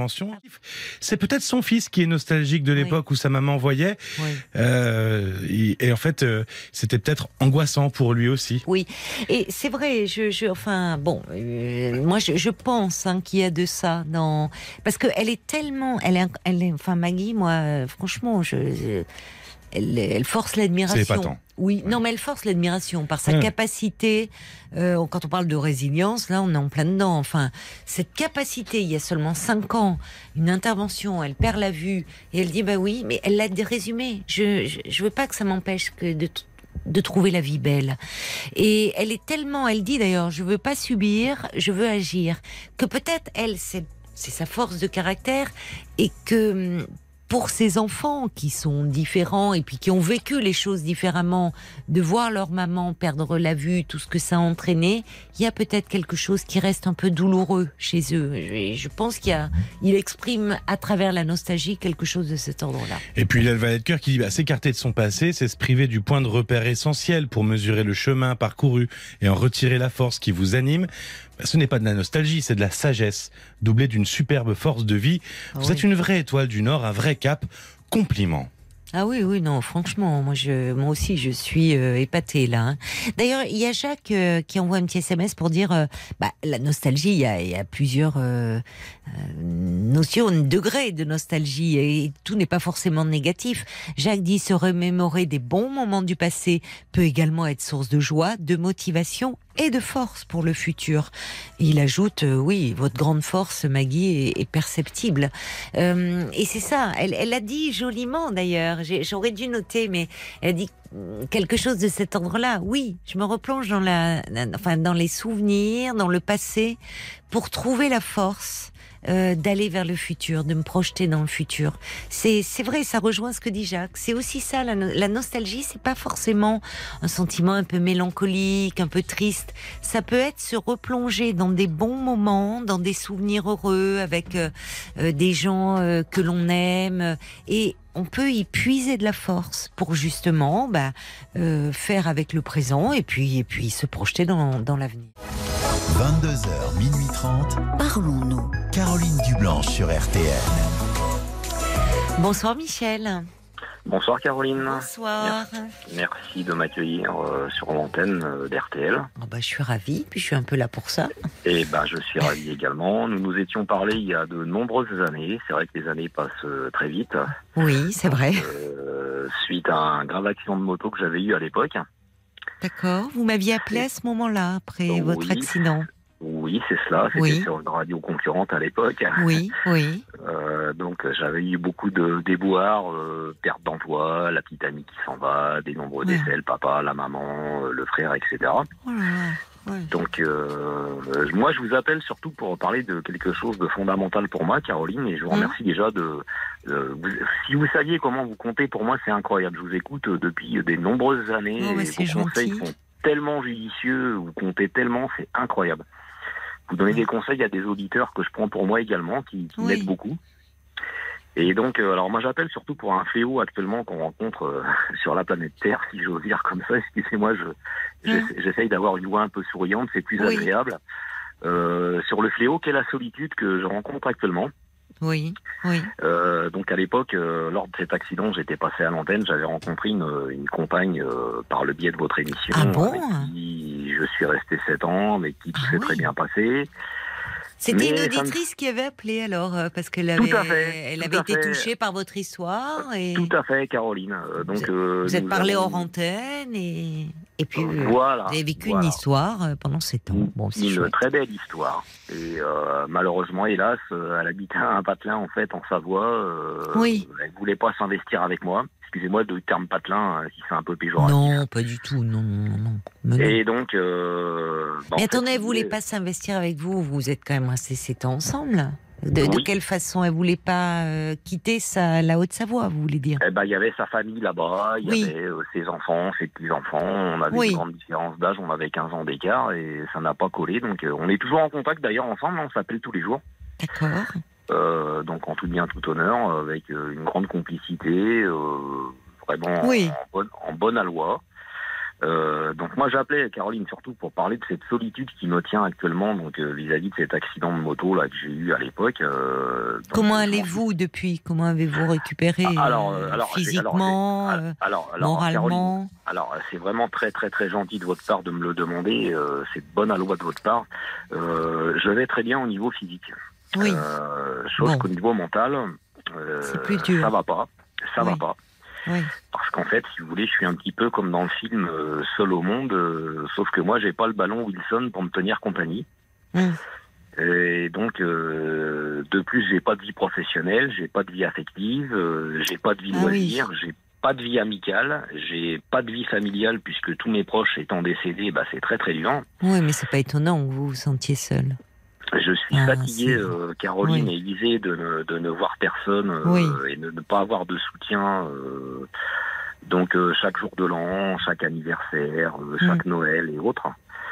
Et donc, Vous euh, avez quel âge aujourd'hui, Michel? Alors j'ai 53 ans, Caroline, donc je suis pas vieux. Ben j'aime bien, j'aime bien l'humour, j'aime bien Ben oui. plaisanter. En plus, euh, vu que j'ai failli mourir trois fois dans un accident de moto, accident de voiture, et que j'en suis revenu, donc j'ai plus envie de, de plaisanter Oui. avec.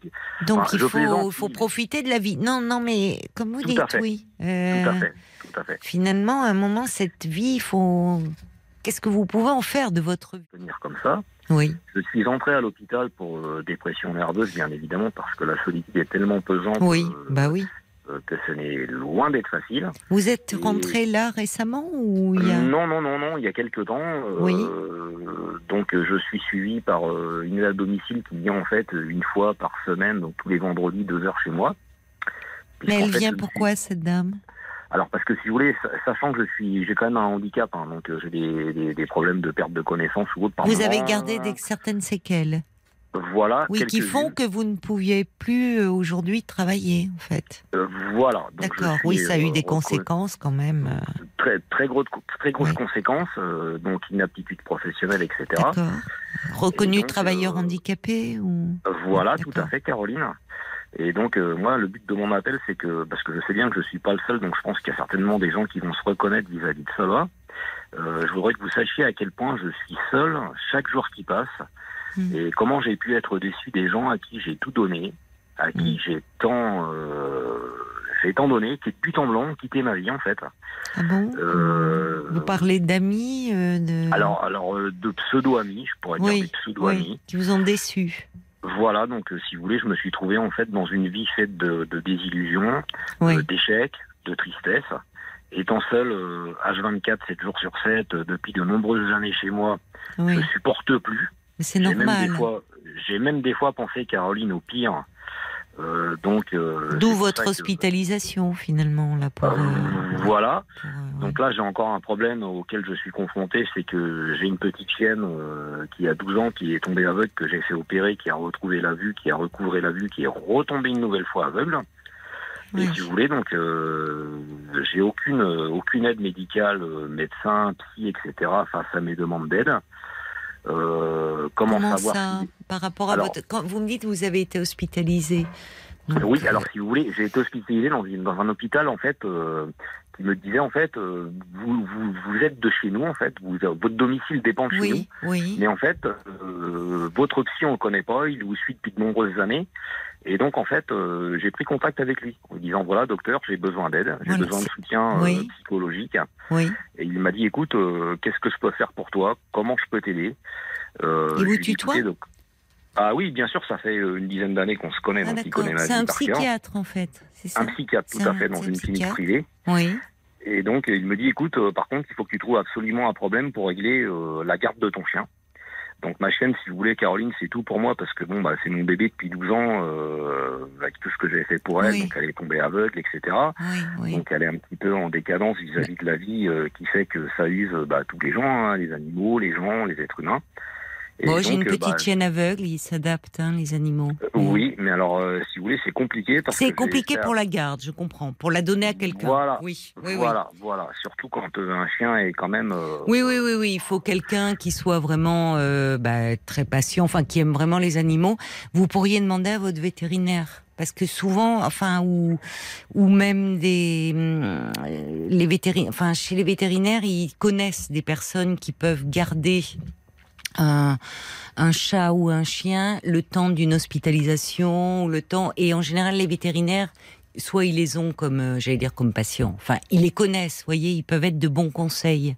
Vous dire c'est quelqu'un de bien qui prendra bien Alors, soin de votre savez, petite Caroline, chienne. J'ai fait, j'ai fait plein de choses, vous pensez bien, euh, j'ai fait plein plein de choses. Alors le deuxième problème auquel je suis confronté, c'est que je suis en fait, euh, j'habitais dans une grande ville, Oui, j'ai eu des problèmes de- d'humidité dans ma maison, euh, d'infiltration d'eau, etc. Le propriétaire ne voulait pas faire de travaux. oui, Et donc euh, la maison dans laquelle je me retrouve actuellement, en fait, c'est une maison que j'avais achetée il y a une vingtaine d'années, que j'avais rénovée. Et c'est une maison qui est isolée. Et donc j'essaye de trouver un logis, en fait, me permettant d'être plus proche de la ville pour avoir... ah oui, je des- comprends. des- De vous, des- oui. Des, des soins de santé. Notamment, j'ai eu une double hernie discale où je suis, je suis resté pratiquement paralysé pendant trois mois euh, chez moi. Donc de là, en fait, si vous voulez, la demande Oui. d'aide d'aide Caroline pour euh, les aides à domicile, euh, qui m'emmène, comprends. euh, Oui, oui. qui m'emmène euh, pour faire des courses. Oui, Euh, donc j'ai l'impression que si vous voulez que ma vie s'est arrêtée. Oui. Et euh, donc euh, un autre problème euh, supplémentaire qui s'est ajouté, à ça, c'est qu'en fait je cherche une compagne de route euh, euh, parce que je pense que je peux encore aimer. J'ai besoin d'être aimé, j'ai besoin de partager comme la plupart des êtres humains, bien évidemment, à ce jour sur la planète Terre. Et tant que j'ai encore euh, un peu de force, que j'ai encore un peu de joie, encore euh, encore un peu de projet, je subsiste. Mais jusqu'à quand, si vous voulez, c'est très compliqué parce que je, cher- je cherche juste l'amour et une compagne de route et l'amour de ma vie. J'aimerais euh, construire des choses. Vous êtes dit, ça a marché une fois sur une radio concurrente, ça peut Oui, peut-être oui. marcher là. SOS d'un terrien en détresse. oui, tout à fait, tout à fait, Caroline, tout à fait, tout à fait. Vous êtes dit après tout, hein, jamais. Tout à voilà. fait, pourquoi pas, pourquoi pas. Bon. L'espoir fait vivre, comme on dit. Hmm. Et euh, si vous voulez, le plus compliqué, c'est que bon, bah, je suis toujours seul, quoi. Et je me dis qu'on a tous le droit au bonheur, mais comment faire pour le trouver en étant isolé, euh, en étant tombé sur des mauvaises personnes au cours de toute ma Hmm. vie, Hmm. euh, par rapport à des gens qui m'ont trahi, qui ont profité de moi. Hmm. Euh, je voudrais apaiser mes blessures de la vie et enfin être heureux, mais à deux, euh, pour pouvoir euh, poursuivre mon cheminement euh, sur la route du bonheur. Parce que Et pourquoi vous, trouve vous- que- pourquoi vous ne regardez pas? Alors bon, vous avez lancé euh, l'appel, là, une petite annonce euh, comme ça, dans Parlons-nous. Mais je, je me dis, puisque vous êtes euh, isolé, on, on va y revenir d'ailleurs. Je pense que c'est, vous avez raison de vouloir vous rapprocher un peu de la ville.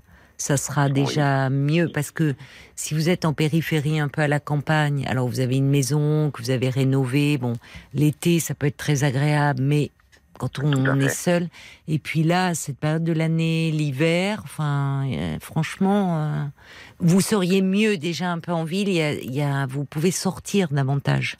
Et je sais très bien. Et ça vous fait du par- bien de rencontrer Je- du monde. Mais Oui, pourquoi vous n'êtes pas sur Pourquoi finalement vous ne vous inscrivez pas un peu sur les des sites de rencontres et autres enfin, Alors je l'ai. Alors euh, justement, je, je m'en doutais, Caroline, vis-à-vis de votre recul et de votre pédagogie, que vous me poseriez la question.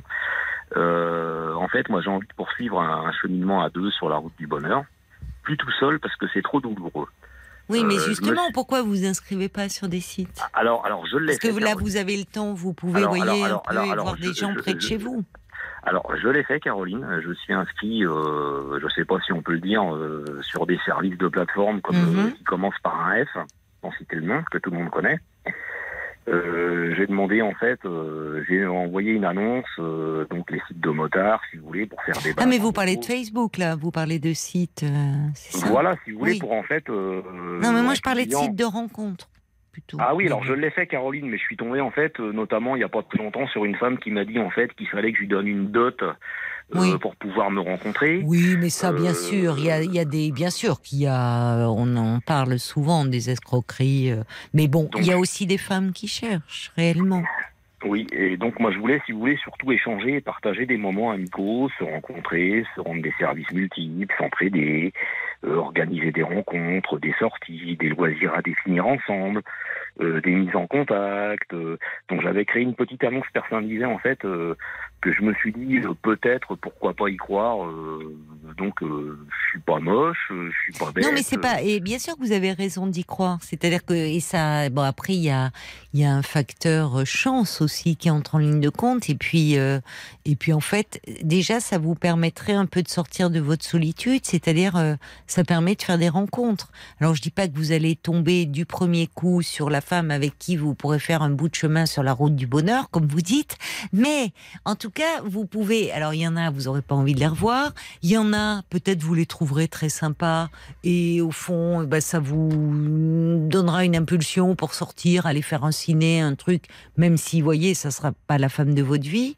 Donc, ça peut être un, un, plus. Il y a des sites comme, euh, alors je, je sais plus, si j'ai le droit d'en parler, mais euh, on va sortir. Il y a des choses comme ça où c'est où en fait les gens se, se regroupent selon leurs affinités, mais parmi ces personnes qui s'inscrivent, justement qui souffrent de solitude, il y en a beaucoup aussi qui cherchent à rencontrer l'amour.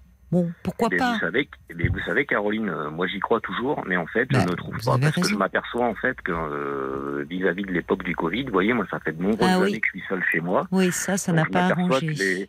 Alors, je m'aperçois que les gens qui ont vécu ça ont été complètement traumatisés, sauf que moi, je vis ça au quotidien. Donc, euh, mon anniversaire tout seul, Noël tout seul, premier Oui, de l'an bon, tout mais il faut inverser ça Euh, maintenant. Il faut, euh, Michel, il faut inverser ça. Voilà, ça c'est c'est ce qui s'est passé, c'est que vous faites le constat, vous en avez marre. Alors, vous vous parliez aussi du fait quand même que euh, vous aviez du mal à trouver. euh, vous, vous me parliez de votre psychiatre, vous l'avez rappelé pour être un peu justement soutenu, puisque vous me dites par moments cette solitude est tellement Bien pesante que vous avez des idées un peu sombres. Alors, qu'est-ce qu'il vous propose lui? Parce que Alors, euh, ce qu'il m'a dit quand je l'ai appelé, Caroline, euh, il me dit, écoute, Michel, euh, comment je peux t'aider? Qu'est-ce que je peux faire pour toi? Comment je peux te venir en aide? Donc, euh, il s'appelle Jean-Christophe, donc euh, il m'appelle Michel, on se connaît depuis de nombreuses années, hein, je vous dis, donc c'est vrai qu'il y a une complicité un petit peu qui s'instaure là-dedans entre patients, il m'a même dit des choses intimes. entre patients, c'est intéressant. C'est votre. Vous êtes son patient ou il est le Ah, vôtre? Non, non, non, non, non, non, mais... euh, Oui, on- non, mais il y a une sympathie. Vous, il vous connaît, il vous aime bien. Je comprends. Je dédramatise, euh, Caroline, cette histoire de faire une tranche d'humour en disant ça, pour histoire de faire sourire un peu les auditeurs qui nous écoutent. Mais euh, euh, c'est vrai, puis en fait, euh, je lui dis, bah écoute, euh, moi j'aimerais te rencontrer. Il me dit, bah non, je peux pas. Moi, pour moi, la seule chose que je vois, c'est une voie d'hospitalisation parce que, bah voilà, euh, t'as besoin. euh, Pourquoi il ne conçois peut pas, que- il ne pouvait pas vous rencontrer ou plus là? Et bah parce qu'en fait, lui, la seule issue qu'il voit, c'est une hospitalisation, sauf que j'ai Mais un C'est qu'il vous trouvez mal alors. Alors oui, j'étais très mal. vous si propose vous voulez, je- ça, je- c'est que voilà. oui. Là, vous ce soir, bon, vous êtes bien, vous mettez du sourire dans votre voix, mais Oui, c'est que ah, vous avez dû l'avoir à un moment où peut-être que les idées sombres étaient très envahissantes. Oui, oui, parce que j'en ai. Caroline. hein. J'ai pensé à me suicider, Bon. me foutre en l'air. Bon, donc alors il a bien fait de vous proposer une hospitalisation. Mais euh, Est-ce que vous allez mieux donc du coup? Ça vous a fait alors, du bien? Alors, euh, si Parce vous que vous voulez, êtes à nouveau dans des projets? Alors, alors euh, oui et non, parce qu'en fait, euh, je me dis en fait, c'est moi qui suscite en fait euh, les demandes d'aide. Où il me dit, écoute, non, je peux pas te recevoir. Moi, je vois qu'une seule voie, c'est une hospitalisation. Sauf que j'ai un de mes meilleurs amis qui m'a dit, écoute, Michel, euh, tu vas rentrer à l'hôpital. Par contre, ça va en faire comme la- les, les autres fois où tu es allé à l'hôpital, une fois, deux fois. Tu retournes chez toi, tu te retrouves nez à nez vis-à-vis de toi-même, vis-à-vis de la solitude. Euh, t'as pas d'amour, t'as pas de vie affective, t'as pas de vie de loisirs, t'as pas de vie familiale, t'as pas de vie professionnelle. Donc là, tu vas te retrouver encore très très mal. Parce Oui, mais alors attendez, attendez, attendez. Euh, déjà, bon, euh, vous n'allez pas passer non plus votre vie en hospitalisation. Donc, euh, on hospitalise quand vraiment il y a, y a un risque, parce que euh, les, il y a un risque de passage à l'acte suicidaire. Et puis, on, donc, on attend que l'angoisse, que cette crise d'angoisse, enfin, que la panique, enfin, que la personne aille mieux. Et au sortir de l'hospitalisation, bah, il faut qu'il y ait un suivi aussi. Alors ça va Caroline. pas vous donner votre psychiatre, c'est pas lui qui va vous trouver l'amour, qui va vous trouver Bien des sûr, hobbies et tout ça. Mais il va vous aider déjà euh, une fois par semaine. Vous pourriez aller le voir, d'avoir un lieu un peu pour déposer euh, tout cela. Déjà, ça fait un lieu pour échanger, pour parler de vous et et puis pour euh, vous appuyer sur quelqu'un, aller mieux. Et puis après, mettre en place des choses finalement Chose pour sortir de la solitude. Chose que ça n'a pas été fait comme ça. Caroline. Je n'ai pourquoi aucun Pourquoi suivi, et ben, Je ne sais pas. Non, mais ce, ce Jean-Jacques là, votre psychiatre qui vous dit, écoute, qu'est-ce que je peux faire pour toi? Bah, si lui ne peut pas vous recevoir, qu'il vous donne les coordonnées de quelqu'un qui vous reçoive. Enfin, Oui, parce que j'ai pas eu de suivi médical après, Caroline. bah, Euh, euh, oui, mais c'est ça qui ne va euh, pas. Enfin, vous, vous me dites, vous êtes très proche, il vous tutoie, qu'est-ce que je peux faire pour toi? Ok, je t'hospitalise. Et puis après, vous sortez d'hospitalisation et là, il vous propose pas un suivi. Non. Bah, c'est pas normal. Enfin, peut-être qu'il ne peut pas et qu'il n'a. Enfin, généralement, un patient qu'on suit depuis longtemps, il est quand même prioritaire. Alors après, peut-être qu'il a réduit son activité. Moi, je ne sais pas quelle est sa vie, mais à ce moment-là, qu'il vous donne les coordonnées d'un confrère. Parce que votre copain a raison. C'est-à-dire que vous sortez de l'hospitalisation, vous allez mieux. Bon, Euh, c'est bien. Mais après, si vous voulez, il faut quand même, euh, par rapport à un état dépressif, il faut un suivi un peu de loin en loin. Vous voyez? Chose faut- que je n'ai pas eu. Bon, alors il faut chercher de ce côté-là. Et puis, bien évidemment, euh, bah, vous le dites vous-même, Michel. La solitude, euh, au bout d'un moment, euh, être sans lien, passer des journées entières sans parler, sans voir personne, n'importe qui, au bout d'un moment, déprimerait. Ah, Vous avez en plus ouais. 53 ans, quoi. Enfin, Oui. quel que soit l'âge. Mais de par cet accident, bah, ça a eu des conséquences. Vous avez dû, euh, vous n'a- vous n'a- vous n'avez plus pu travailler et le travail, ça permet bah, aussi d'être en lien avec d'autres. De s'évader, d'avoir une activité. Voilà. Là, vous aviez la moto. Bon, bah, j'imagine, voilà, vous faites plus de moto. Euh, Enfin, c'est normal que vous soyez euh, mal parce que Bah, si vous n'avez plus de contact humain, vous pouvez pas aller bien. Alors, qu'est-ce qui pourrait changer? Vous avez passé, j'ai entendu, euh, l'annonce et, sachez, et, sachez que, évidemment, si on a des appels d'auditrices pour vous, bien évidemment, on vous transmettra leurs coordonnées. Euh, donc ça, c'est une chose. Mais que pourriez-vous faire? Peut-être ce projet de, de vous rapprocher un peu de la ville? Pour Alors, être dans un environnement plus alors, stimulant. Alors, alors, tout à fait, Caroline, sauf que vous voyez, la semaine dernière, j'ai appelé 53 agences immobilières, euh, donc euh, je suis dans le 44, hein, donc j'ai un petit peu d'argent de côté, donc euh, je suis propriétaire de ma maison qui est payée, que j'ai acheté tout seul, euh, donc euh, je manque de rien. Euh, et c'est vrai que bah, j'arrive pas à trouver parce que étant euh, en allocation adulte handicapé, j'ai que 950 euros par mois, donc automatiquement il faut un cautionnaire, c'est compliqué. Oui, Euh, mais vous pouvez peut-être euh, le fait que vous soyez propriétaire d'une maison. Alors c'est ce que justement j'avais besoin de vos conseils vis-à-vis de ça, Caroline. vous Alors là, moi, je suis pas agent Euh, immobilier, alors, Michel. Vous me prêtez des sûr. talons que je n'ai pas. Ah, vous en avez plus Faut que vous appeler n'en- euh, Stéphane vous, Plaza. en, là. vous en- vous en avez plus que vous Non, non. pensez, Alors dans l'immobilier, euh, non, non, non, non. Moi, dès que je sors de mon domaine de compétences, euh, vous savez, non.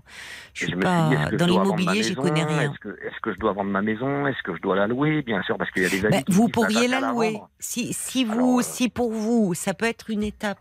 Si vous êtes attaché à cette maison, que vous aviez rénové, euh, vous pouvez euh, déjà dans un premier temps la louer. Ça vous fera un apport de revenus et en même temps vous ne vous en séparez pas. Et ça fait un apport qui compléterait euh, votre pension.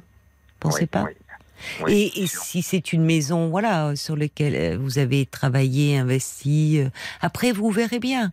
Si vous êtes dans un logement qui vous plaît, que vous rencontrez quelqu'un, que finalement vous dites bon ben la maison, j'en ai plus trop l'utilité, vous pourrez toujours la vendre. Et les maisons, vous savez, en ce moment, depuis le confinement, les maisons avec un peu de terrain et tout, ça part bien. hein. Même euh, en province, ça ça part euh, comme des petits pains. Parce que les gens étaient tellement, euh, bah, avec ce- cette pandémie, euh, privés de. On voit même des gens dans des grandes villes qui veulent justement sortir des villes, être dans des coins plus tranquilles. Donc ça peut être un bon. Et vous savez, Caroline, j'avais même un, un projet en fait que j'aurais voulu concrétiser, mais hélas tout seul, ça n'est pas possible. Oui. C'est, euh, j'aurais voulu acheter un camping-car en fait. Oui, par oui. contre, euh, tout seul, ça m'est impossible avec une chienne qui est aveugle, avec des problèmes de santé. Non, mais mettez pas trop ça en avant non plus, parce que si vous voulez, là, ça va pas se bousculer au standard. Michel, il faut savoir se vendre puisque vous passez une petite annonce. La petite chienne aveugle, elle, peut être aveugle, mais très sympa, et au bout d'une laisse, euh, elle vous suit. Vous Mais voyez je m'étais dit, c'est vrai que j'aurais bien aimé, euh, si vous voulez, euh, étant propriétaire de ma maison, la laisser comme ça. euh, je ferme les volets, je trouve un camion. Eh ben très bien. Pourquoi vous achetez pas un camping-car? Et ben parce que justement, je n'ai plus de permis de conduire, Caroline, suite à des points qui ont été supprimés. Et donc, Eh ben, il faut repasser. Encore plus. Eh ben il faut le repasser.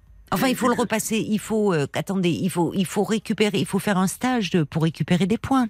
Voilà, mais étant isolé et n'ayant personne Ah ouais, non, mais, eh, autour de moi. Michel, Michel, là effectivement, là c'est le serpent qui se mord la queue, hein, comme on dit ça, que trivialement. j'allais vous dire. Parce que là, vous dire. je suis isolée, je suis dans ma campagne, je vois personne, j'ai pas de truc, j'ai pas le permis. Bah, c'est sûr qu'en plus, si vous pouvez même plus conduire, donc à un moment, déjà la priorité, c'est de vous, déjà ça va vous faire sortir un peu voir du monde. Il faut vous inscrire à un stage pour récupérer vos points. Bon, alors après, je sais pas comment vous pouvez faire, qui peut euh, vous y amener. C'est à combien là la ville la plus proche? Euh, 24 km. 24 kilomètres. Bon, il n'y a pas un peu dans le hameau, il n'y a pas des voisins sympas euh, Vous avez pas... euh, Euh, Il y a pas des, il y a des bus quand même, il y a des, il y a des cars qui font le... Ah euh, oui, mais le problème, c'est que l'arrêt de car est à 1 km 5, 2 km de chez moi, donc à pied, si vous voulez, c'est compliqué quand en pleine campagne euh, Un kilomètre prendre cinq, ça des- se fait. De prendre des chemins euh, avec des herbes hautes. euh, L'hiver, il y a des serpents. Enfin non, c'est pas, c'est pas évident. Non, arrêtez Ah non, hein, les serpents, ils sortent pas l'hiver. hein. Ils sortent quand il fait chaud, les serpents. hein. Non, non, là, là, me racontez pas d'histoire. Vous savez, moi, j'ai. Attendez. Eh, eh, eh. Moi aussi, j'ai bourlingué dans les chemins un peu de traverse et tout. Moi, j'ai pas trop croisé un serpent l'hiver. Ou alors, vous avez une espèce, là, il faut m'en parler. Ça m'intéresse, vous savez, moi, tout ce qui est la vie des animaux. Mais. euh, bien, non, vous décrivez, c'est la pampa. Il faut sauter des haies, euh, il y a des serpents qui vous guettent, il n'y a pas des ours aussi au détour du chemin. Non, mais le surtout c'est la solitude. C'est toujours, euh, oui, j'ai compris. c'est toujours ça le problème. C'est que c'est vrai. Ouais, mais Michel. Michel, là, vous êtes en train de dire, bon, voilà, oh là, si j'ai une femme, alors là, c'est bingo, je suis le roi du pétrole. Bon, euh, c'est sûr que l'amour, ça donne des ailes, ça porte. Mais il faut que vous commenciez un peu par vous-même. C'est-à-dire que sous prétexte de je fais je peux je fais plus rien parce que j'ai pas d'amour dans ma vie, bah à ce moment-là, euh, de toute façon, vous n'allez pas le rencontrer l'amour aussi. C'est un peu en sortant justement de votre isolement et de votre euh, euh, de, de, de votre coin. Donc déjà, effectivement, vous êtes à 24 km de la première ville. Euh, vous n'avez plus euh, de points sur euh, votre permis. Donc là, il, il va falloir la priorité, c'est vous inscrire à un stage. Alors après, il y a peut-être un voisin, il y a peut-être, euh, à, ce moment-là, vous y allez en mob. Hein, euh, je vais dire, euh, vous avez une mobilette, vous avez un truc, je sais pas, quelqu'un qui vous prête ou, enfin, un kilomètre, ça se fait, un kilomètre ou deux à pied, hein, pour aller chercher le car, qui vous amène à la ville. Si c'est pour récupérer vos points, avoir votre permis, une fois que vous allez avoir votre permis à nouveau, ben à la limite, vous vous achetez un camping-car. Parce qu'un camping-car, euh, du coup, il y a plein d'associations de camping-caristes. Ils font même des émissions. Je tombais là-dessus ce week-end. Je dis franchement, on parlait d'un intérêt. Tomber sur une émission sur les camping-caristes. Bon, moi, j'ai vite zappé. Mais il faut croire que ça intéresse des gens puisqu'il y a des associations. Ils prévoient même, euh, ils se regroupent, ils font des, des circuits. Bon, eh ben, dans ce reportage, on voyait, il y avait des hommes et il y avait des femmes seules. Mais qui, du coup, par leur passion commune, sympathisaient et ils se retrouvaient sur la route du bonheur ensemble. Bien sûr, je l'ai vu parce que je suis inscrit sur des chaînes YouTube justement. où Il y a de nombreuses personnes comme ça justement qui. Mais oui, il y a beaucoup de... Les euh, camping-caristes, c'est vraiment tout un, toute une communauté. Hein. J'ai découvert ça, là, je me suis dit, tiens, Bah, c'est un peu comme moi, vous voyez, avec les motards, les motos. euh, Voilà, communauté, voilà. Et vous qui étiez quand même, bon alors évidemment il y a eu ce, ce terrible accident, mais vous qui étiez très autonome, c'est pas étonnant que vous vous sentiez pas bien. Voyez là. Euh, D'ailleurs, vous êtes dans quel coin? C'est ce que demande Didier, parce que ça aussi, Alors, ça peut. euh, moi, je suis euh, à mi-chemin entre Nantes et Saint-Nazaire, en fait. Donc, euh, Nantes, euh, la sixième ville de France, et Saint-Nazaire, où on fabrique les plus grands paquebots du monde. D'accord, euh, je suis à pile poil en mi-chemin entre Nantes et Saint-Nazaire. Donc, si vous d'accord. voulez, c'est c'est quand même euh, des villes où il y a quand même pas mal de choses. Saint-Nazaire, c'est Oui, la mer, c'est oui. l'océan, il y a Bah quand même oui. des belles choses à voir. Nantes, c'est quand même une belle ville, une ville étudiante où il y a beaucoup d'activités. Et si vous voulez, bah moi étant en pleine campagne, euh, bah je me trouve euh, des fois, si vous voulez, Caroline, surtout, je, com- je comprends pas ma vie, c'est que j'ai des phases, euh, euh, je suis pas diagnostiqué bipolaire ou autre, mais j'ai des phases où je vais vraiment pas bien, des phases où je suis très bien, des phases où je suis épanoui. Et en fait, ce qui me désingue, excusez-moi le terme, c'est pas approprié. oui, oui. Euh, oui. ce qui me désingue, en fait, c'est la solitude, parce qu'en fait, je me retrouve livré tout seul à ma confiance. Alors Michel, Michel, Michel, euh, est-ce que vous avez un traitement Parce que justement là, par rapport à ces moments où vous pl- plongez très bas, et puis il y a des moments où vous vous sentez plus euphorique, plus bon, vous vous sentez plus optimiste. Euh, vous êtes sorti d'hospitalisation avec un traitement qui Alors, vous y a un mois réussit alors, il y a un Là, je mois vous je suis trouve très tonique hein, dans votre. Alors, euh, débit oui, alors, tout à fait, verbal. Alors, je vais euh. vous expliquer, ça fait en fait un mois que je suis sorti d'hôpital parce que j'ai fait D'accord. un malaise. J'ai fait un malaise chez moi. Mon aide à domicile est venu euh, chez moi, m'a emmené chez mon médecin traitant. J'ai fait Oui. aux urgences de Nantes. Oui, oui, oui. Donc on m'a placé dans un centre médical qui faisait partie de mon domicile en fait. Oui. Et on m'a dit en fait on peut pas vous garder parce qu'en fait euh, on a appelé votre psy donc euh, Oui, oui. Jean-Christophe. Jean-Christophe. Et en fait, euh, il y a un mois et demi d'attente. Donc euh, mon psy m'a appelé en me disant écoute Michel, moi je peux pas te prendre en soins euh, en hospitalisation euh, à l'hôpital parce qu'on n'a pas de place déjà de 1. De 2 parce que c'est compliqué. Et euh, donc j'ai sollicité un rendez-vous avec lui. euh, il m'a dit ça. écoute, je peux te prendre. Donc là j'ai rendez-vous avec lui dans 15 jours afin de faire un point pour remettre en place un traitement Bon médical. alors ça c'est bien. Voilà. puisque vous parlerez de ces moments où vous plongez très bas et puis des moments où vous vous sentez euh, à nouveau beaucoup mieux. Il vous connaît, donc il pourra donc un jour mettre au point un traitement et puis après voir euh, nécessité d'un suivi. Voyez Alors que lui, il me dit tout l'inverse. Il me dit la seule chose moi, qui compte pour moi, c'est une hospite. Euh, tu rentres en hôpital, euh, tu Non mais attendez, mois, alors moi euh, écoutez, je, je ne, c'est votre médecin, il vous connaît, vous en sortez d'hospitalisation, vous n'allez pas y retourner. Oui. Enfin, je ne sais pas. hein. Ou peut-être parce que à ce moment-là, il vous trouvait très mal. Bon, vous allez voir, donc un jour vous le voyez à son cabinet. Je vais faire un point avec lui, tout à Voilà, vous ferez un point donc un jour avec lui. Euh, et c'est clair que le, le traitement et le suivi psychologique ne fera pas tout. Il est clair qu'il y a un risque dans les dépressions de, ça fait partie des facteurs de risque, l'isolement et la solitude. Donc c'est vrai que forcément, et, c'est même plutôt rassurant d'ailleurs de, de se dire cela, que en n'ayant pas de lien, en étant isolé comme vous l'êtes, c'est pas surprenant que vous soyez pas bien. Parce que vous il y a des gens bon bah qui peuvent être assez solitaires qui sont solitaires par nature assez un peu casaniers. Et donc finalement ça les dérange pas de pas avoir trop de liens. Vous c'est pas votre cas vous avez de l'envie, vous avez des désirs, ça c'est bien ça. Vous avez le désir d'aimer à nouveau, vous avez le désir, vous avez des projets. Donc il faut surfer là-dessus. Mais pour cela, il faut aussi, si vous voulez, qu'il y ait un petit truc qui vienne de vous. Vous voyez, quand je vous parlais de cette histoire de stage, parce que si vous êtes euh, là, euh, on est à l'automne, si vous laissez passer l'hiver, la période de l'hiver, vous allez vous retrouver euh, dans votre patelin, euh, sans voiture, ben là, franchement, vous allez, vous allez rechuter. Hein. Donc, il faut que d'ici là, vous ayez récupéré vos points, que vous puissiez euh, à nouveau vous déplacer en voiture, peut-être réfléchir à ce projet de mettre votre maison. Pourquoi pas chercher en location? Parce que vous allez voir que les agences immobilières, elles vont vous accueillir différemment. Si vous vous présentez en tant que propriétaire d'une maison, cherchant à la mettre en location, voire à la vendre, ça vous verrez. Et, et avec ça, dire, eh ben, une fois que je l'aurai mise en location, moi je cherche un logement. Vous allez voir que là, ils vont vous voir d'un œil différent. Je pensais pas, par contre, Caroline, que ça serait autant compliqué de trouver un appartement, quoi, ou de trouver une. Bah, c'est compliqué si malheureusement vous dites j'ai une allocation. Oui, malheureusement. Mais ma maison, vous mettez en avant le fait que vous êtes propriétaire de votre maison et que vous Ma cherchez à maison, la louer. D'accord euh, J'ai toujours habité euh, à Nantes, en fait, euh, en ville, et ma maison, je l'ai mis trois fois en location. J'ai jamais eu de mal à la louer, en fait, parce que c'est une belle petite Oui, maison. oui, oui, mais ça, je peux rien faire pour vous, moi. Ça, sur ce plan-là, je vous dis, il faut vraiment que vous alliez euh, voir et que vous réfléchissiez. Vous, vous dites, vous n'avez jamais eu de mal à la louer. Donc, vous, vous pourrez à nouveau la louer.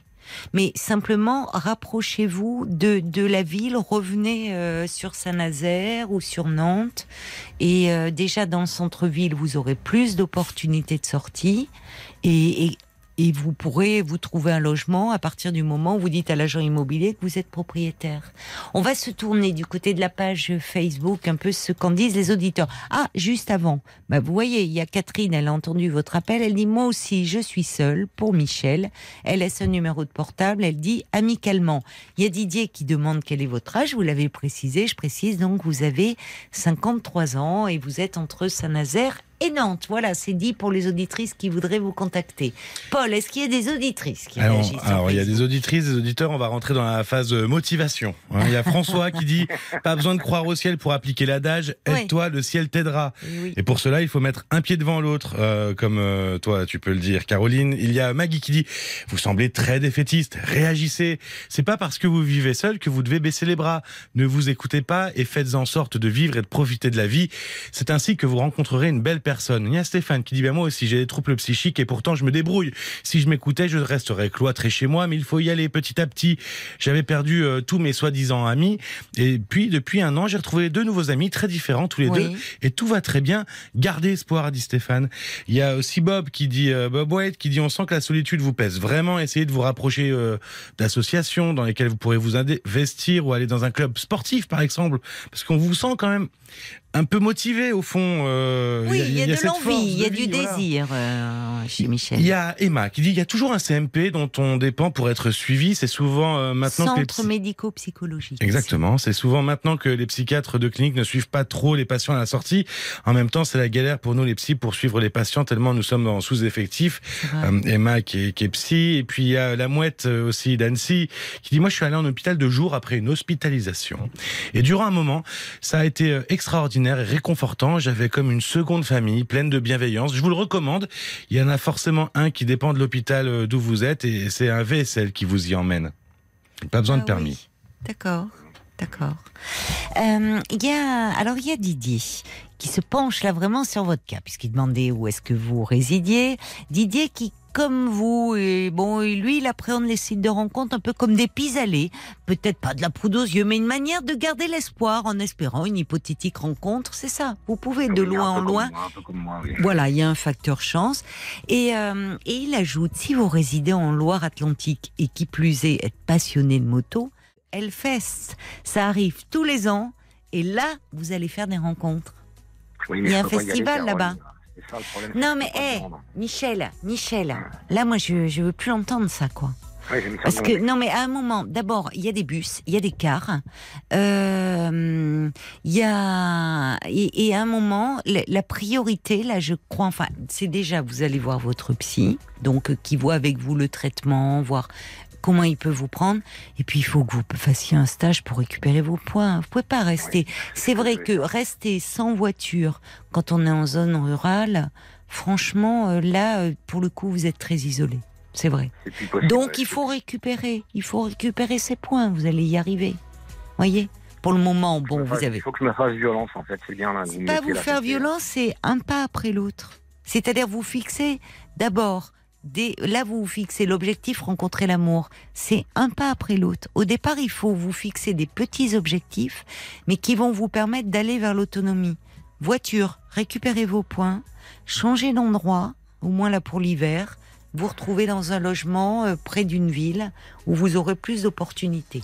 Allez, une dernière réaction, Paul. Bon, c'était juste pour dire que justement vous l'attendiez. Bah, il y a Céline qui a laissé son numéro de téléphone pour vous, donc je vous le transmettrai après. Bon, bah voilà. Bah, écoutez, On vous bah, gens transmettra euh, tout cela hors si les gens antenne. veulent- Si les gens veulent prendre contact avec moi, il n'y a aucun problème. En tout cas, je vous remercie, Paul, euh, infiniment pour votre, euh, votre dévouement, ainsi que vous, Caroline, pour votre pédagogie, pour votre C'est gentillesse gentil. et C'est pour vos conseils.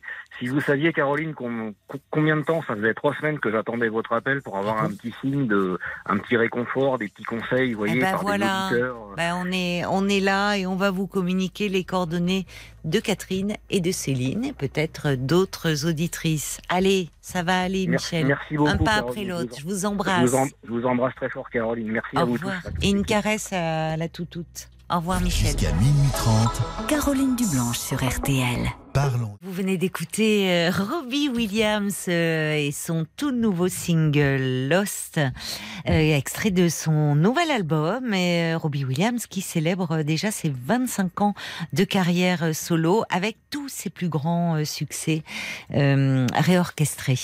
Des messages, vos messages qui arrivent encore par SMS pour Michel. Alors il y a Clotilde, elle dit, ben, vous pouvez peut-être voir avec la mairie s'ils n'ont pas des taxis solidaires euh, pas chers. Bon, je ne savais pas que ça existait. Merci euh, Clotilde pour euh, pour cette info.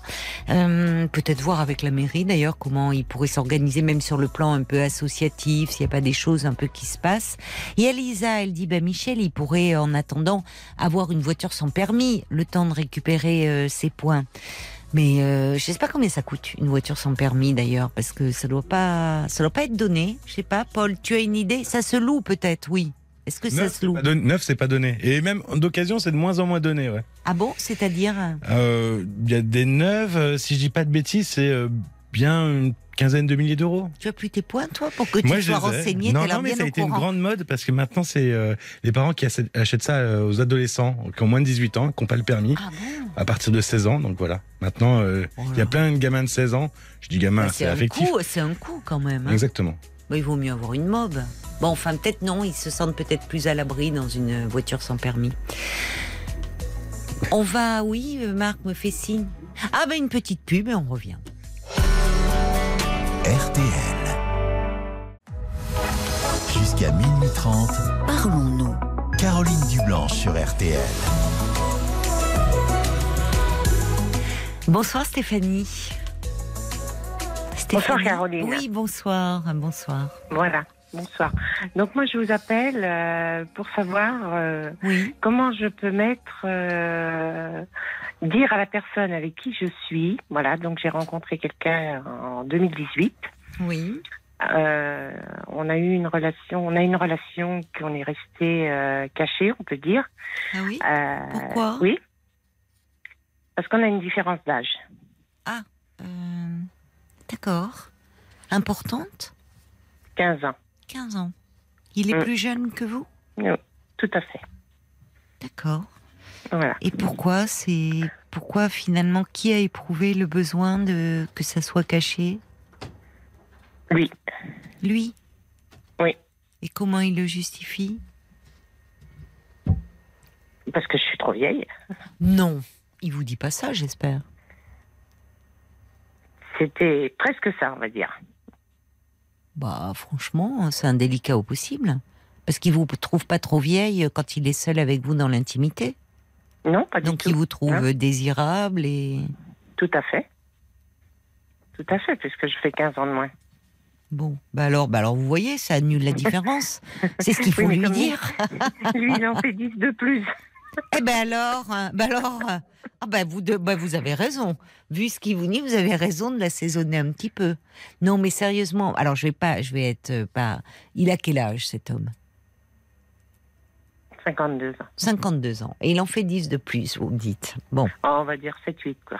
Donc il a pas, c'est pas, non, je, je vous demandais ça pour savoir, c'est parfois un homme plus jeune pourrait être par rapport à sa famille, ses parents, enfin je, je ne sais pas. Mais enfin, à 52 ans, il est majeur et vacciné, euh, il n'a pas à se justifier auprès de son entourage. Tout à fait. Tout à fait.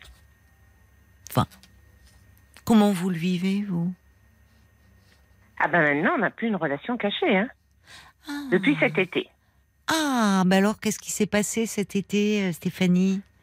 Eh ben, nous sommes partis en week-end. en- Oui. Bon, moi, je suis sur un site, euh, vous avez parlé tout à l'heure, euh, un site de sortie, hein. On Mais va bon. sortir?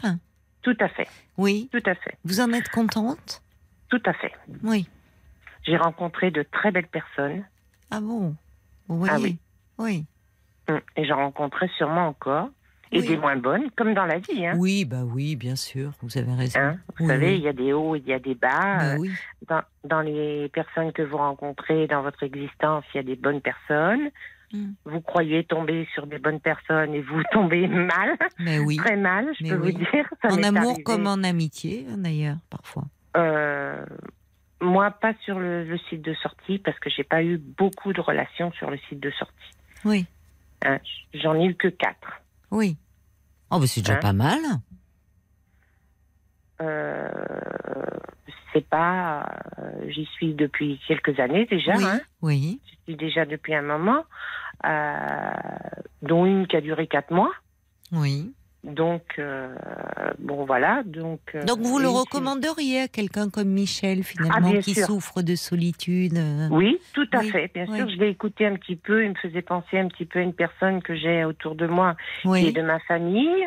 Et c'est exactement le même cas. Mais oui, qui est sympathique, qui a plein de projets, Oui. plein d'envies, plein de désirs. Et, Et c'est ça, il, est, il a beaucoup de désirs, beaucoup de projets. Il a enfin, Voilà. un côté bon vivant, mais que malheureusement. euh, non, il se met des barrières. Oui, oui, ben oui. En se disant, euh, bon, bah, comme vous avez parlé des serpents tout à l'heure, euh, Oui, il y a des serpents. euh, euh, non, mais c'est un Oui. exemple. Hein, Moi, je- moi, j'ai vu du bien, ce monsieur. Hein, oui, oui, parce qu'il est très sympathique. Oui.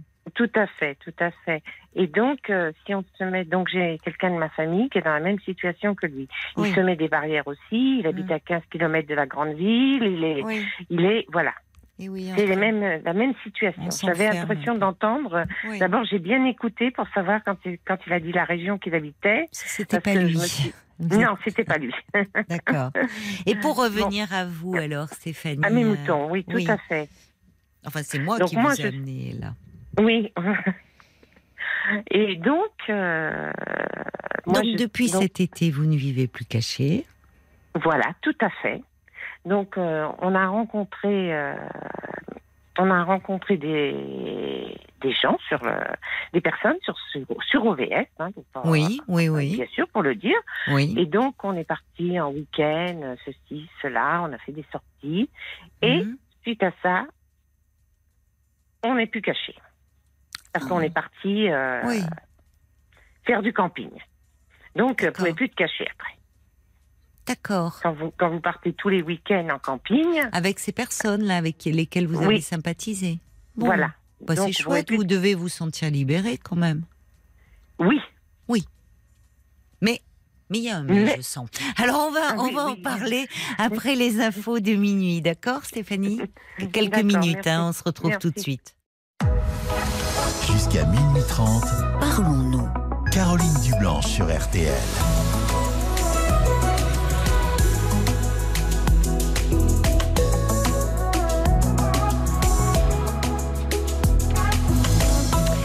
Chaque soir sur RTL de 22h à minuit et demi, je vous accueille pour échanger avec vous sur tous les sujets qui vous tiennent à cœur.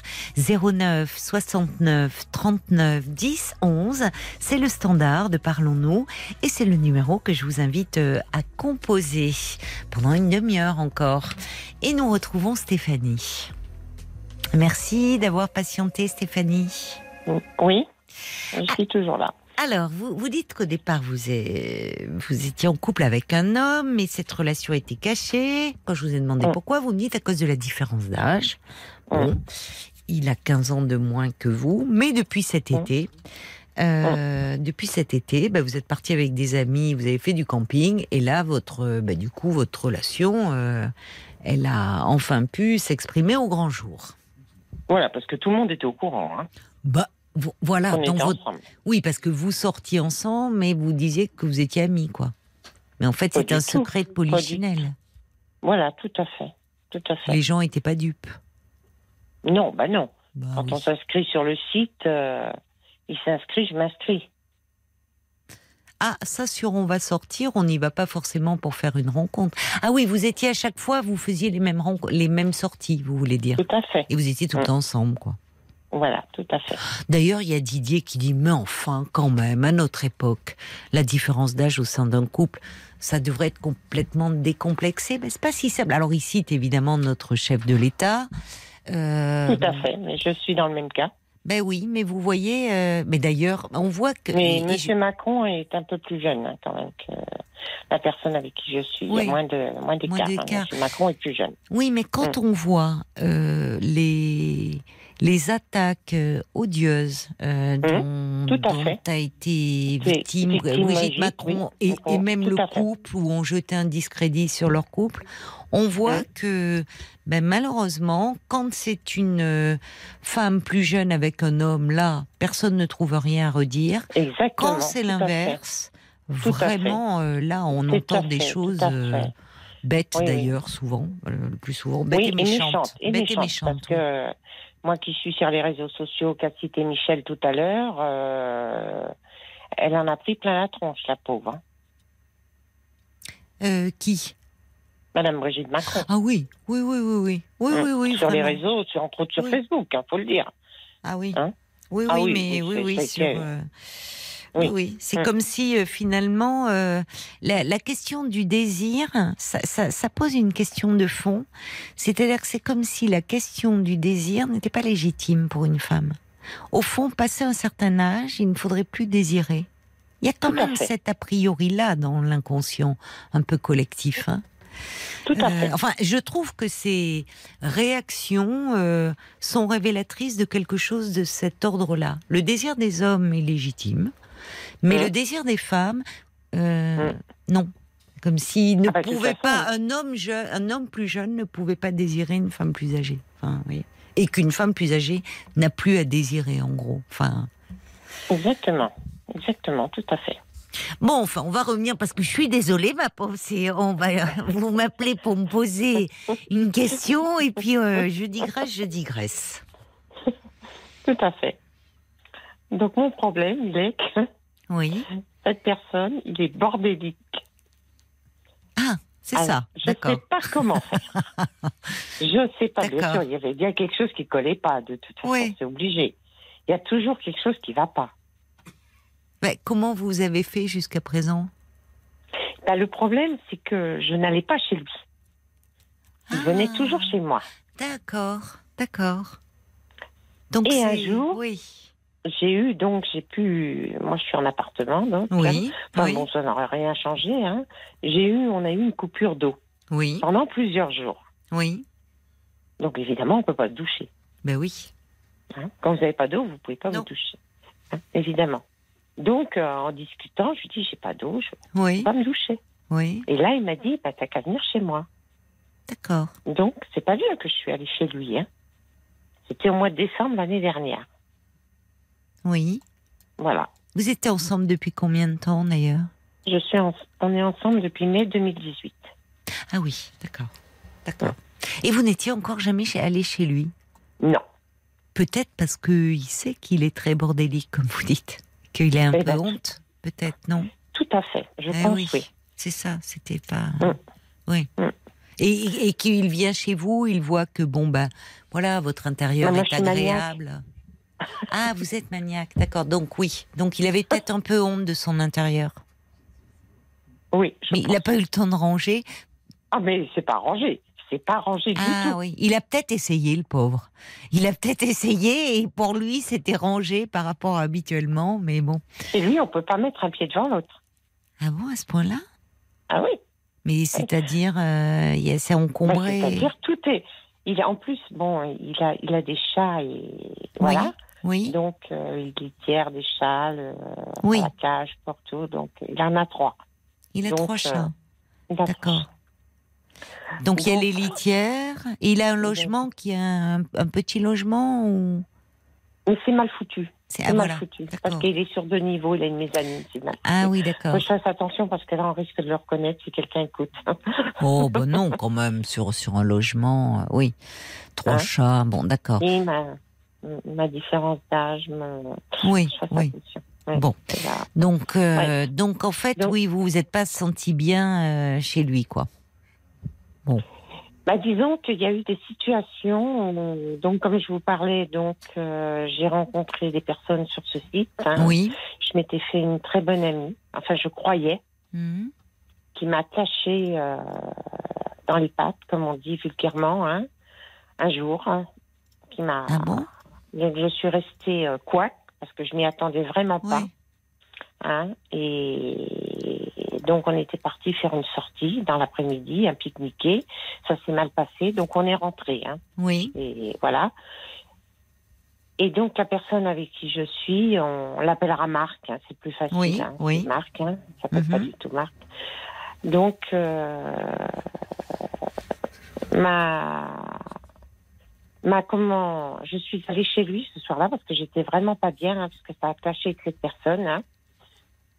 Et donc j'étais vraiment très très mal parce que je n'y attendais pas, comme je vous ai dit. Mhm. Et ce jour-là, ce soir-là, il m'a soutenu.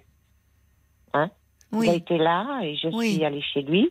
Et donc, je suis partie euh, très tard de chez lui à une heure du matin, un truc comme ça, quoi. Mhm.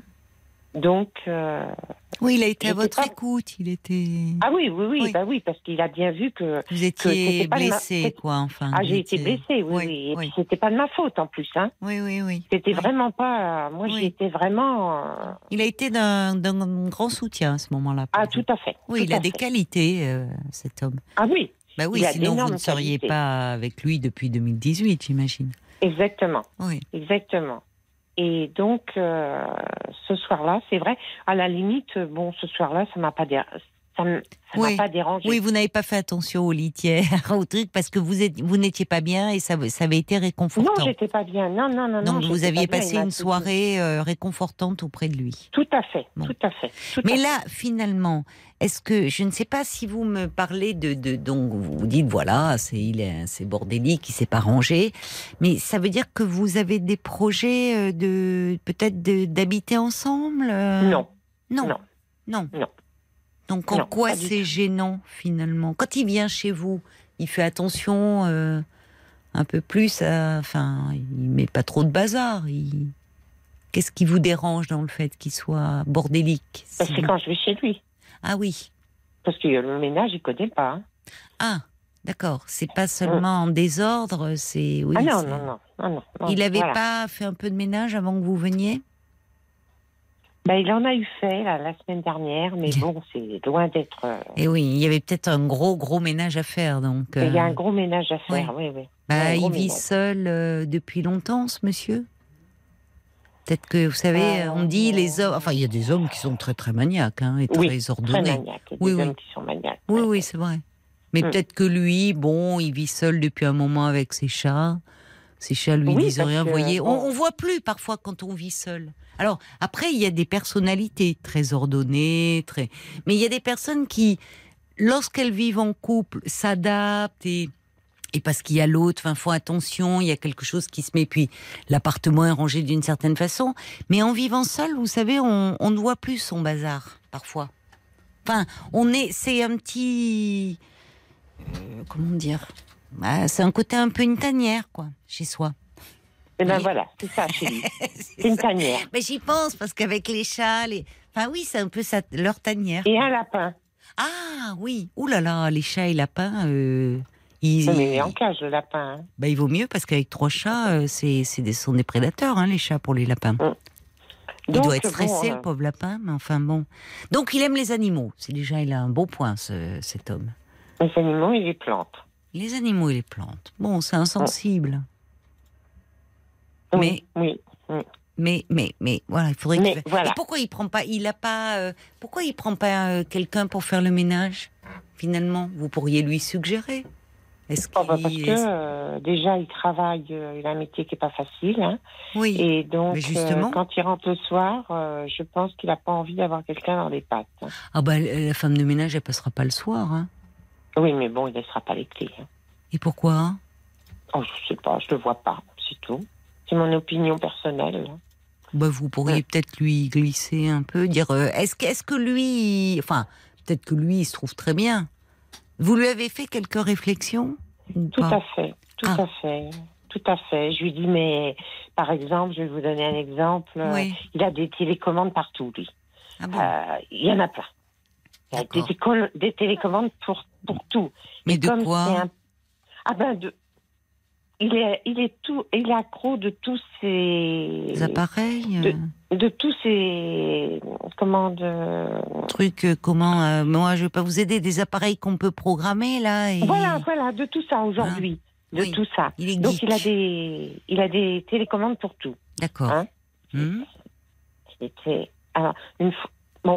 Je lui ai dit mais parce qu'il m'a dit par exemple, il m'a dit euh, tu peux changer de chaîne à télé. Je lui ai dit c'est laquelle télécommande là-dedans?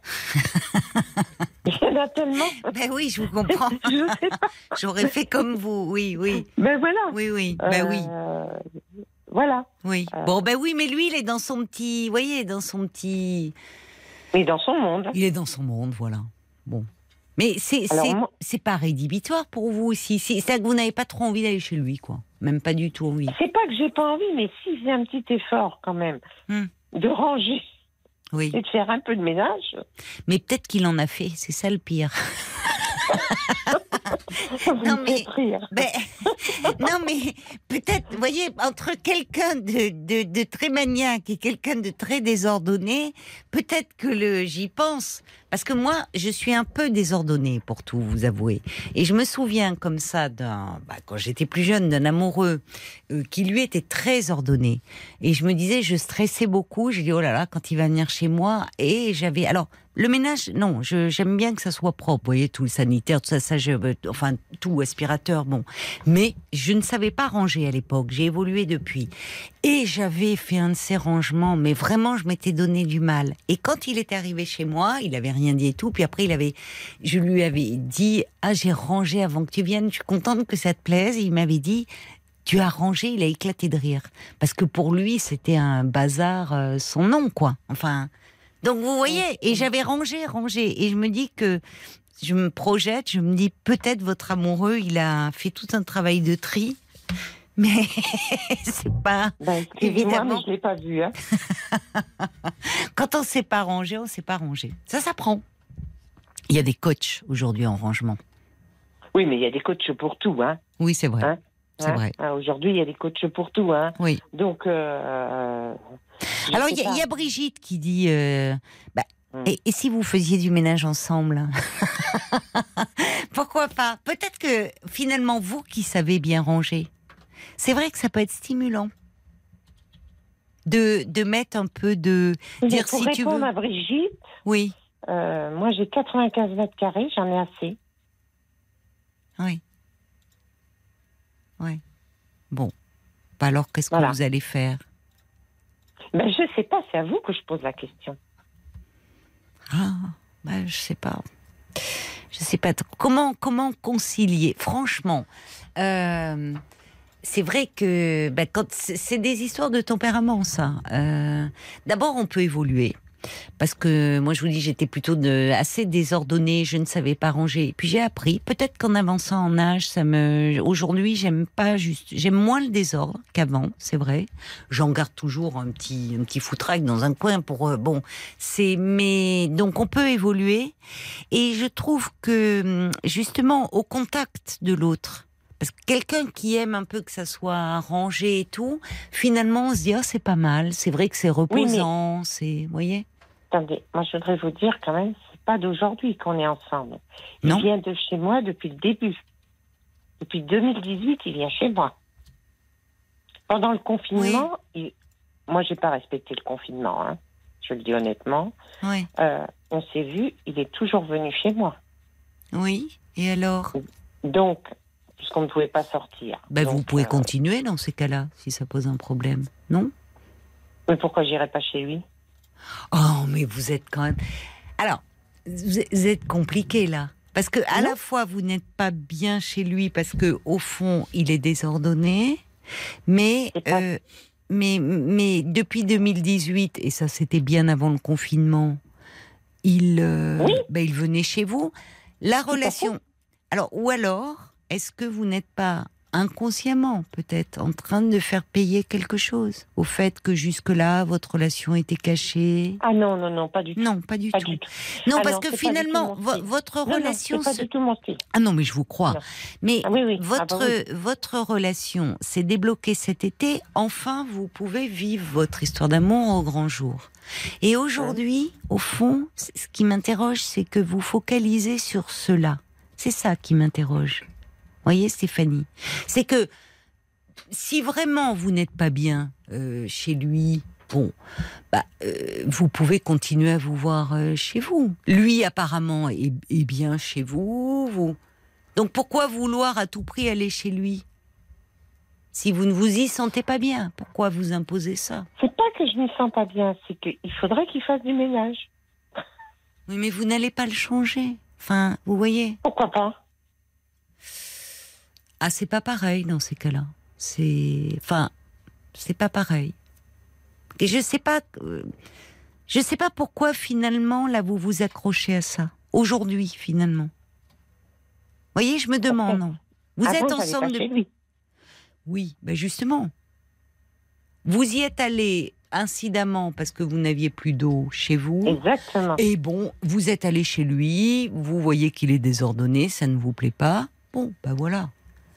Mais maintenant que vous êtes allé chez lui incidemment, vous voudriez y aller, qui change pour vous, qui devienne ordonné, qui fasse le ménage? Un petit peu, que ça s'améliore un peu. Ben alors aidez-le. Ou alors dites-lui, si vous n'avez pas envie, ce que je conçois, dites-lui, écoute, tu pourrais faire venir quelqu'un, parce que dites-lui, vous êtes suffisamment proche et, par ailleurs euh, intime, euh, dire, écoute, moi, euh, moi j'aimerais bien pouvoir venir chez toi, qu'on puisse un peu partager, mais j'avoue, tu me connais, voilà, moi je suis un peu carré, j'aime bien, je suis assez maniaque. Et franchement, j'aurais davantage plaisir à venir si ben, il y avait une femme de ménage qui passait une fois par semaine, une heure déjà. Il peut le faire. On va se tourner du côté de la page Facebook parce que je vois Paul qui s'agite. Comment concilier finalement dans un couple quand l'un est très ordonné, vous dites même un peu maniaque, et que l'autre est très désordonné, voire un, un peu bordélique? Alors Stéphanie, vous cherchez des réponses, mais malheureusement, j'ai pas de meilleure réponse que ça. Moi, j'ai Audrey qui dit le bazar des uns commence euh, là où s'arrête celui des autres.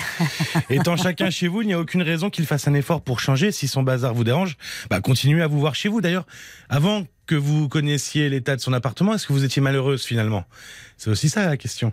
Euh, Oui. Il y a Alex Oui. qui dit effectivement, la différence d'âge euh, n'est pas encore très bien acceptée. Moi, je me suis mis à 25 ans avec une femme plus âgée de 17 ans et tous mes amis se sont éloignés de moi et elle ne range jamais. Elle est très bordélique et comme euh, votre compagnon, elle adore aussi les chats, les plantes. Elle ne supporte pas que quelqu'un vienne à la maison. Dès que c'est le cas, elle se met dans un état de stress et d'angoisse. Mais du coup, finalement, est-ce que tout ça, ça ne cache pas un certain mal-être euh, Pose la question, euh, Alex. Et puis il y a euh, Stéphane qui dit bah c'est marrant parce qu'en vous entendant parler, vous ne vous connaissez pas depuis euh, que depuis 2018, mais vous parlez comme si vous étiez marié depuis très longtemps. c'est le ressenti de Stéphane. Et puis il y a Carmela pour revenir sur la différence d'âge qui dit bah voilà, depuis 33 ans, je vis avec mon homme, j'ai 15 ans de plus que lui et nous venons d'avoir une merveilleuse petite fille. Nous sommes des grands-parents heureux et toujours amoureux. Alors, comment ils ont bah, fait pour formidable. concilier ça alors, il y a Brigitte qui dit, je, je comprends, c'était au départ pour débloquer la, la situation. Bon, vous avez un peu parlé de ça parce que, mais elle dit, est-ce que vous lui en avez parlé gentiment de votre gêne, de dire au fond, euh, voilà, ça me gêne un peu, Bah, qu'est-ce je lui ai qu'on fait pourrait quelques changer? allusions. J'ai Bon. pas été carrément dans, euh, piqué dans le vif.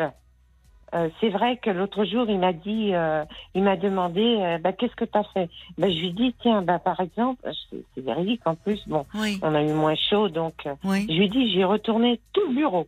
J'ai déménagé les meubles, j'ai fait tout. Alors là, moi, quand j'étais partie, j'étais partie. Il m'a dit, et quand il est venu ce week-end, ah oui, ah oui. moi, quand Mais je chez fais, je lui fais. ou chez vous? Chez vous Non, non, c'était chez moi, chez moi, Oui. chez moi. Alors, Brigitte Mm. ajoute, mais il est à craindre que même si de son côté il fait des efforts, ça suffit jamais. Si vous êtes, euh, vous, très ordonné, vous dites un peu maniaque, voyez il est très différent sur ce plan-là de vous.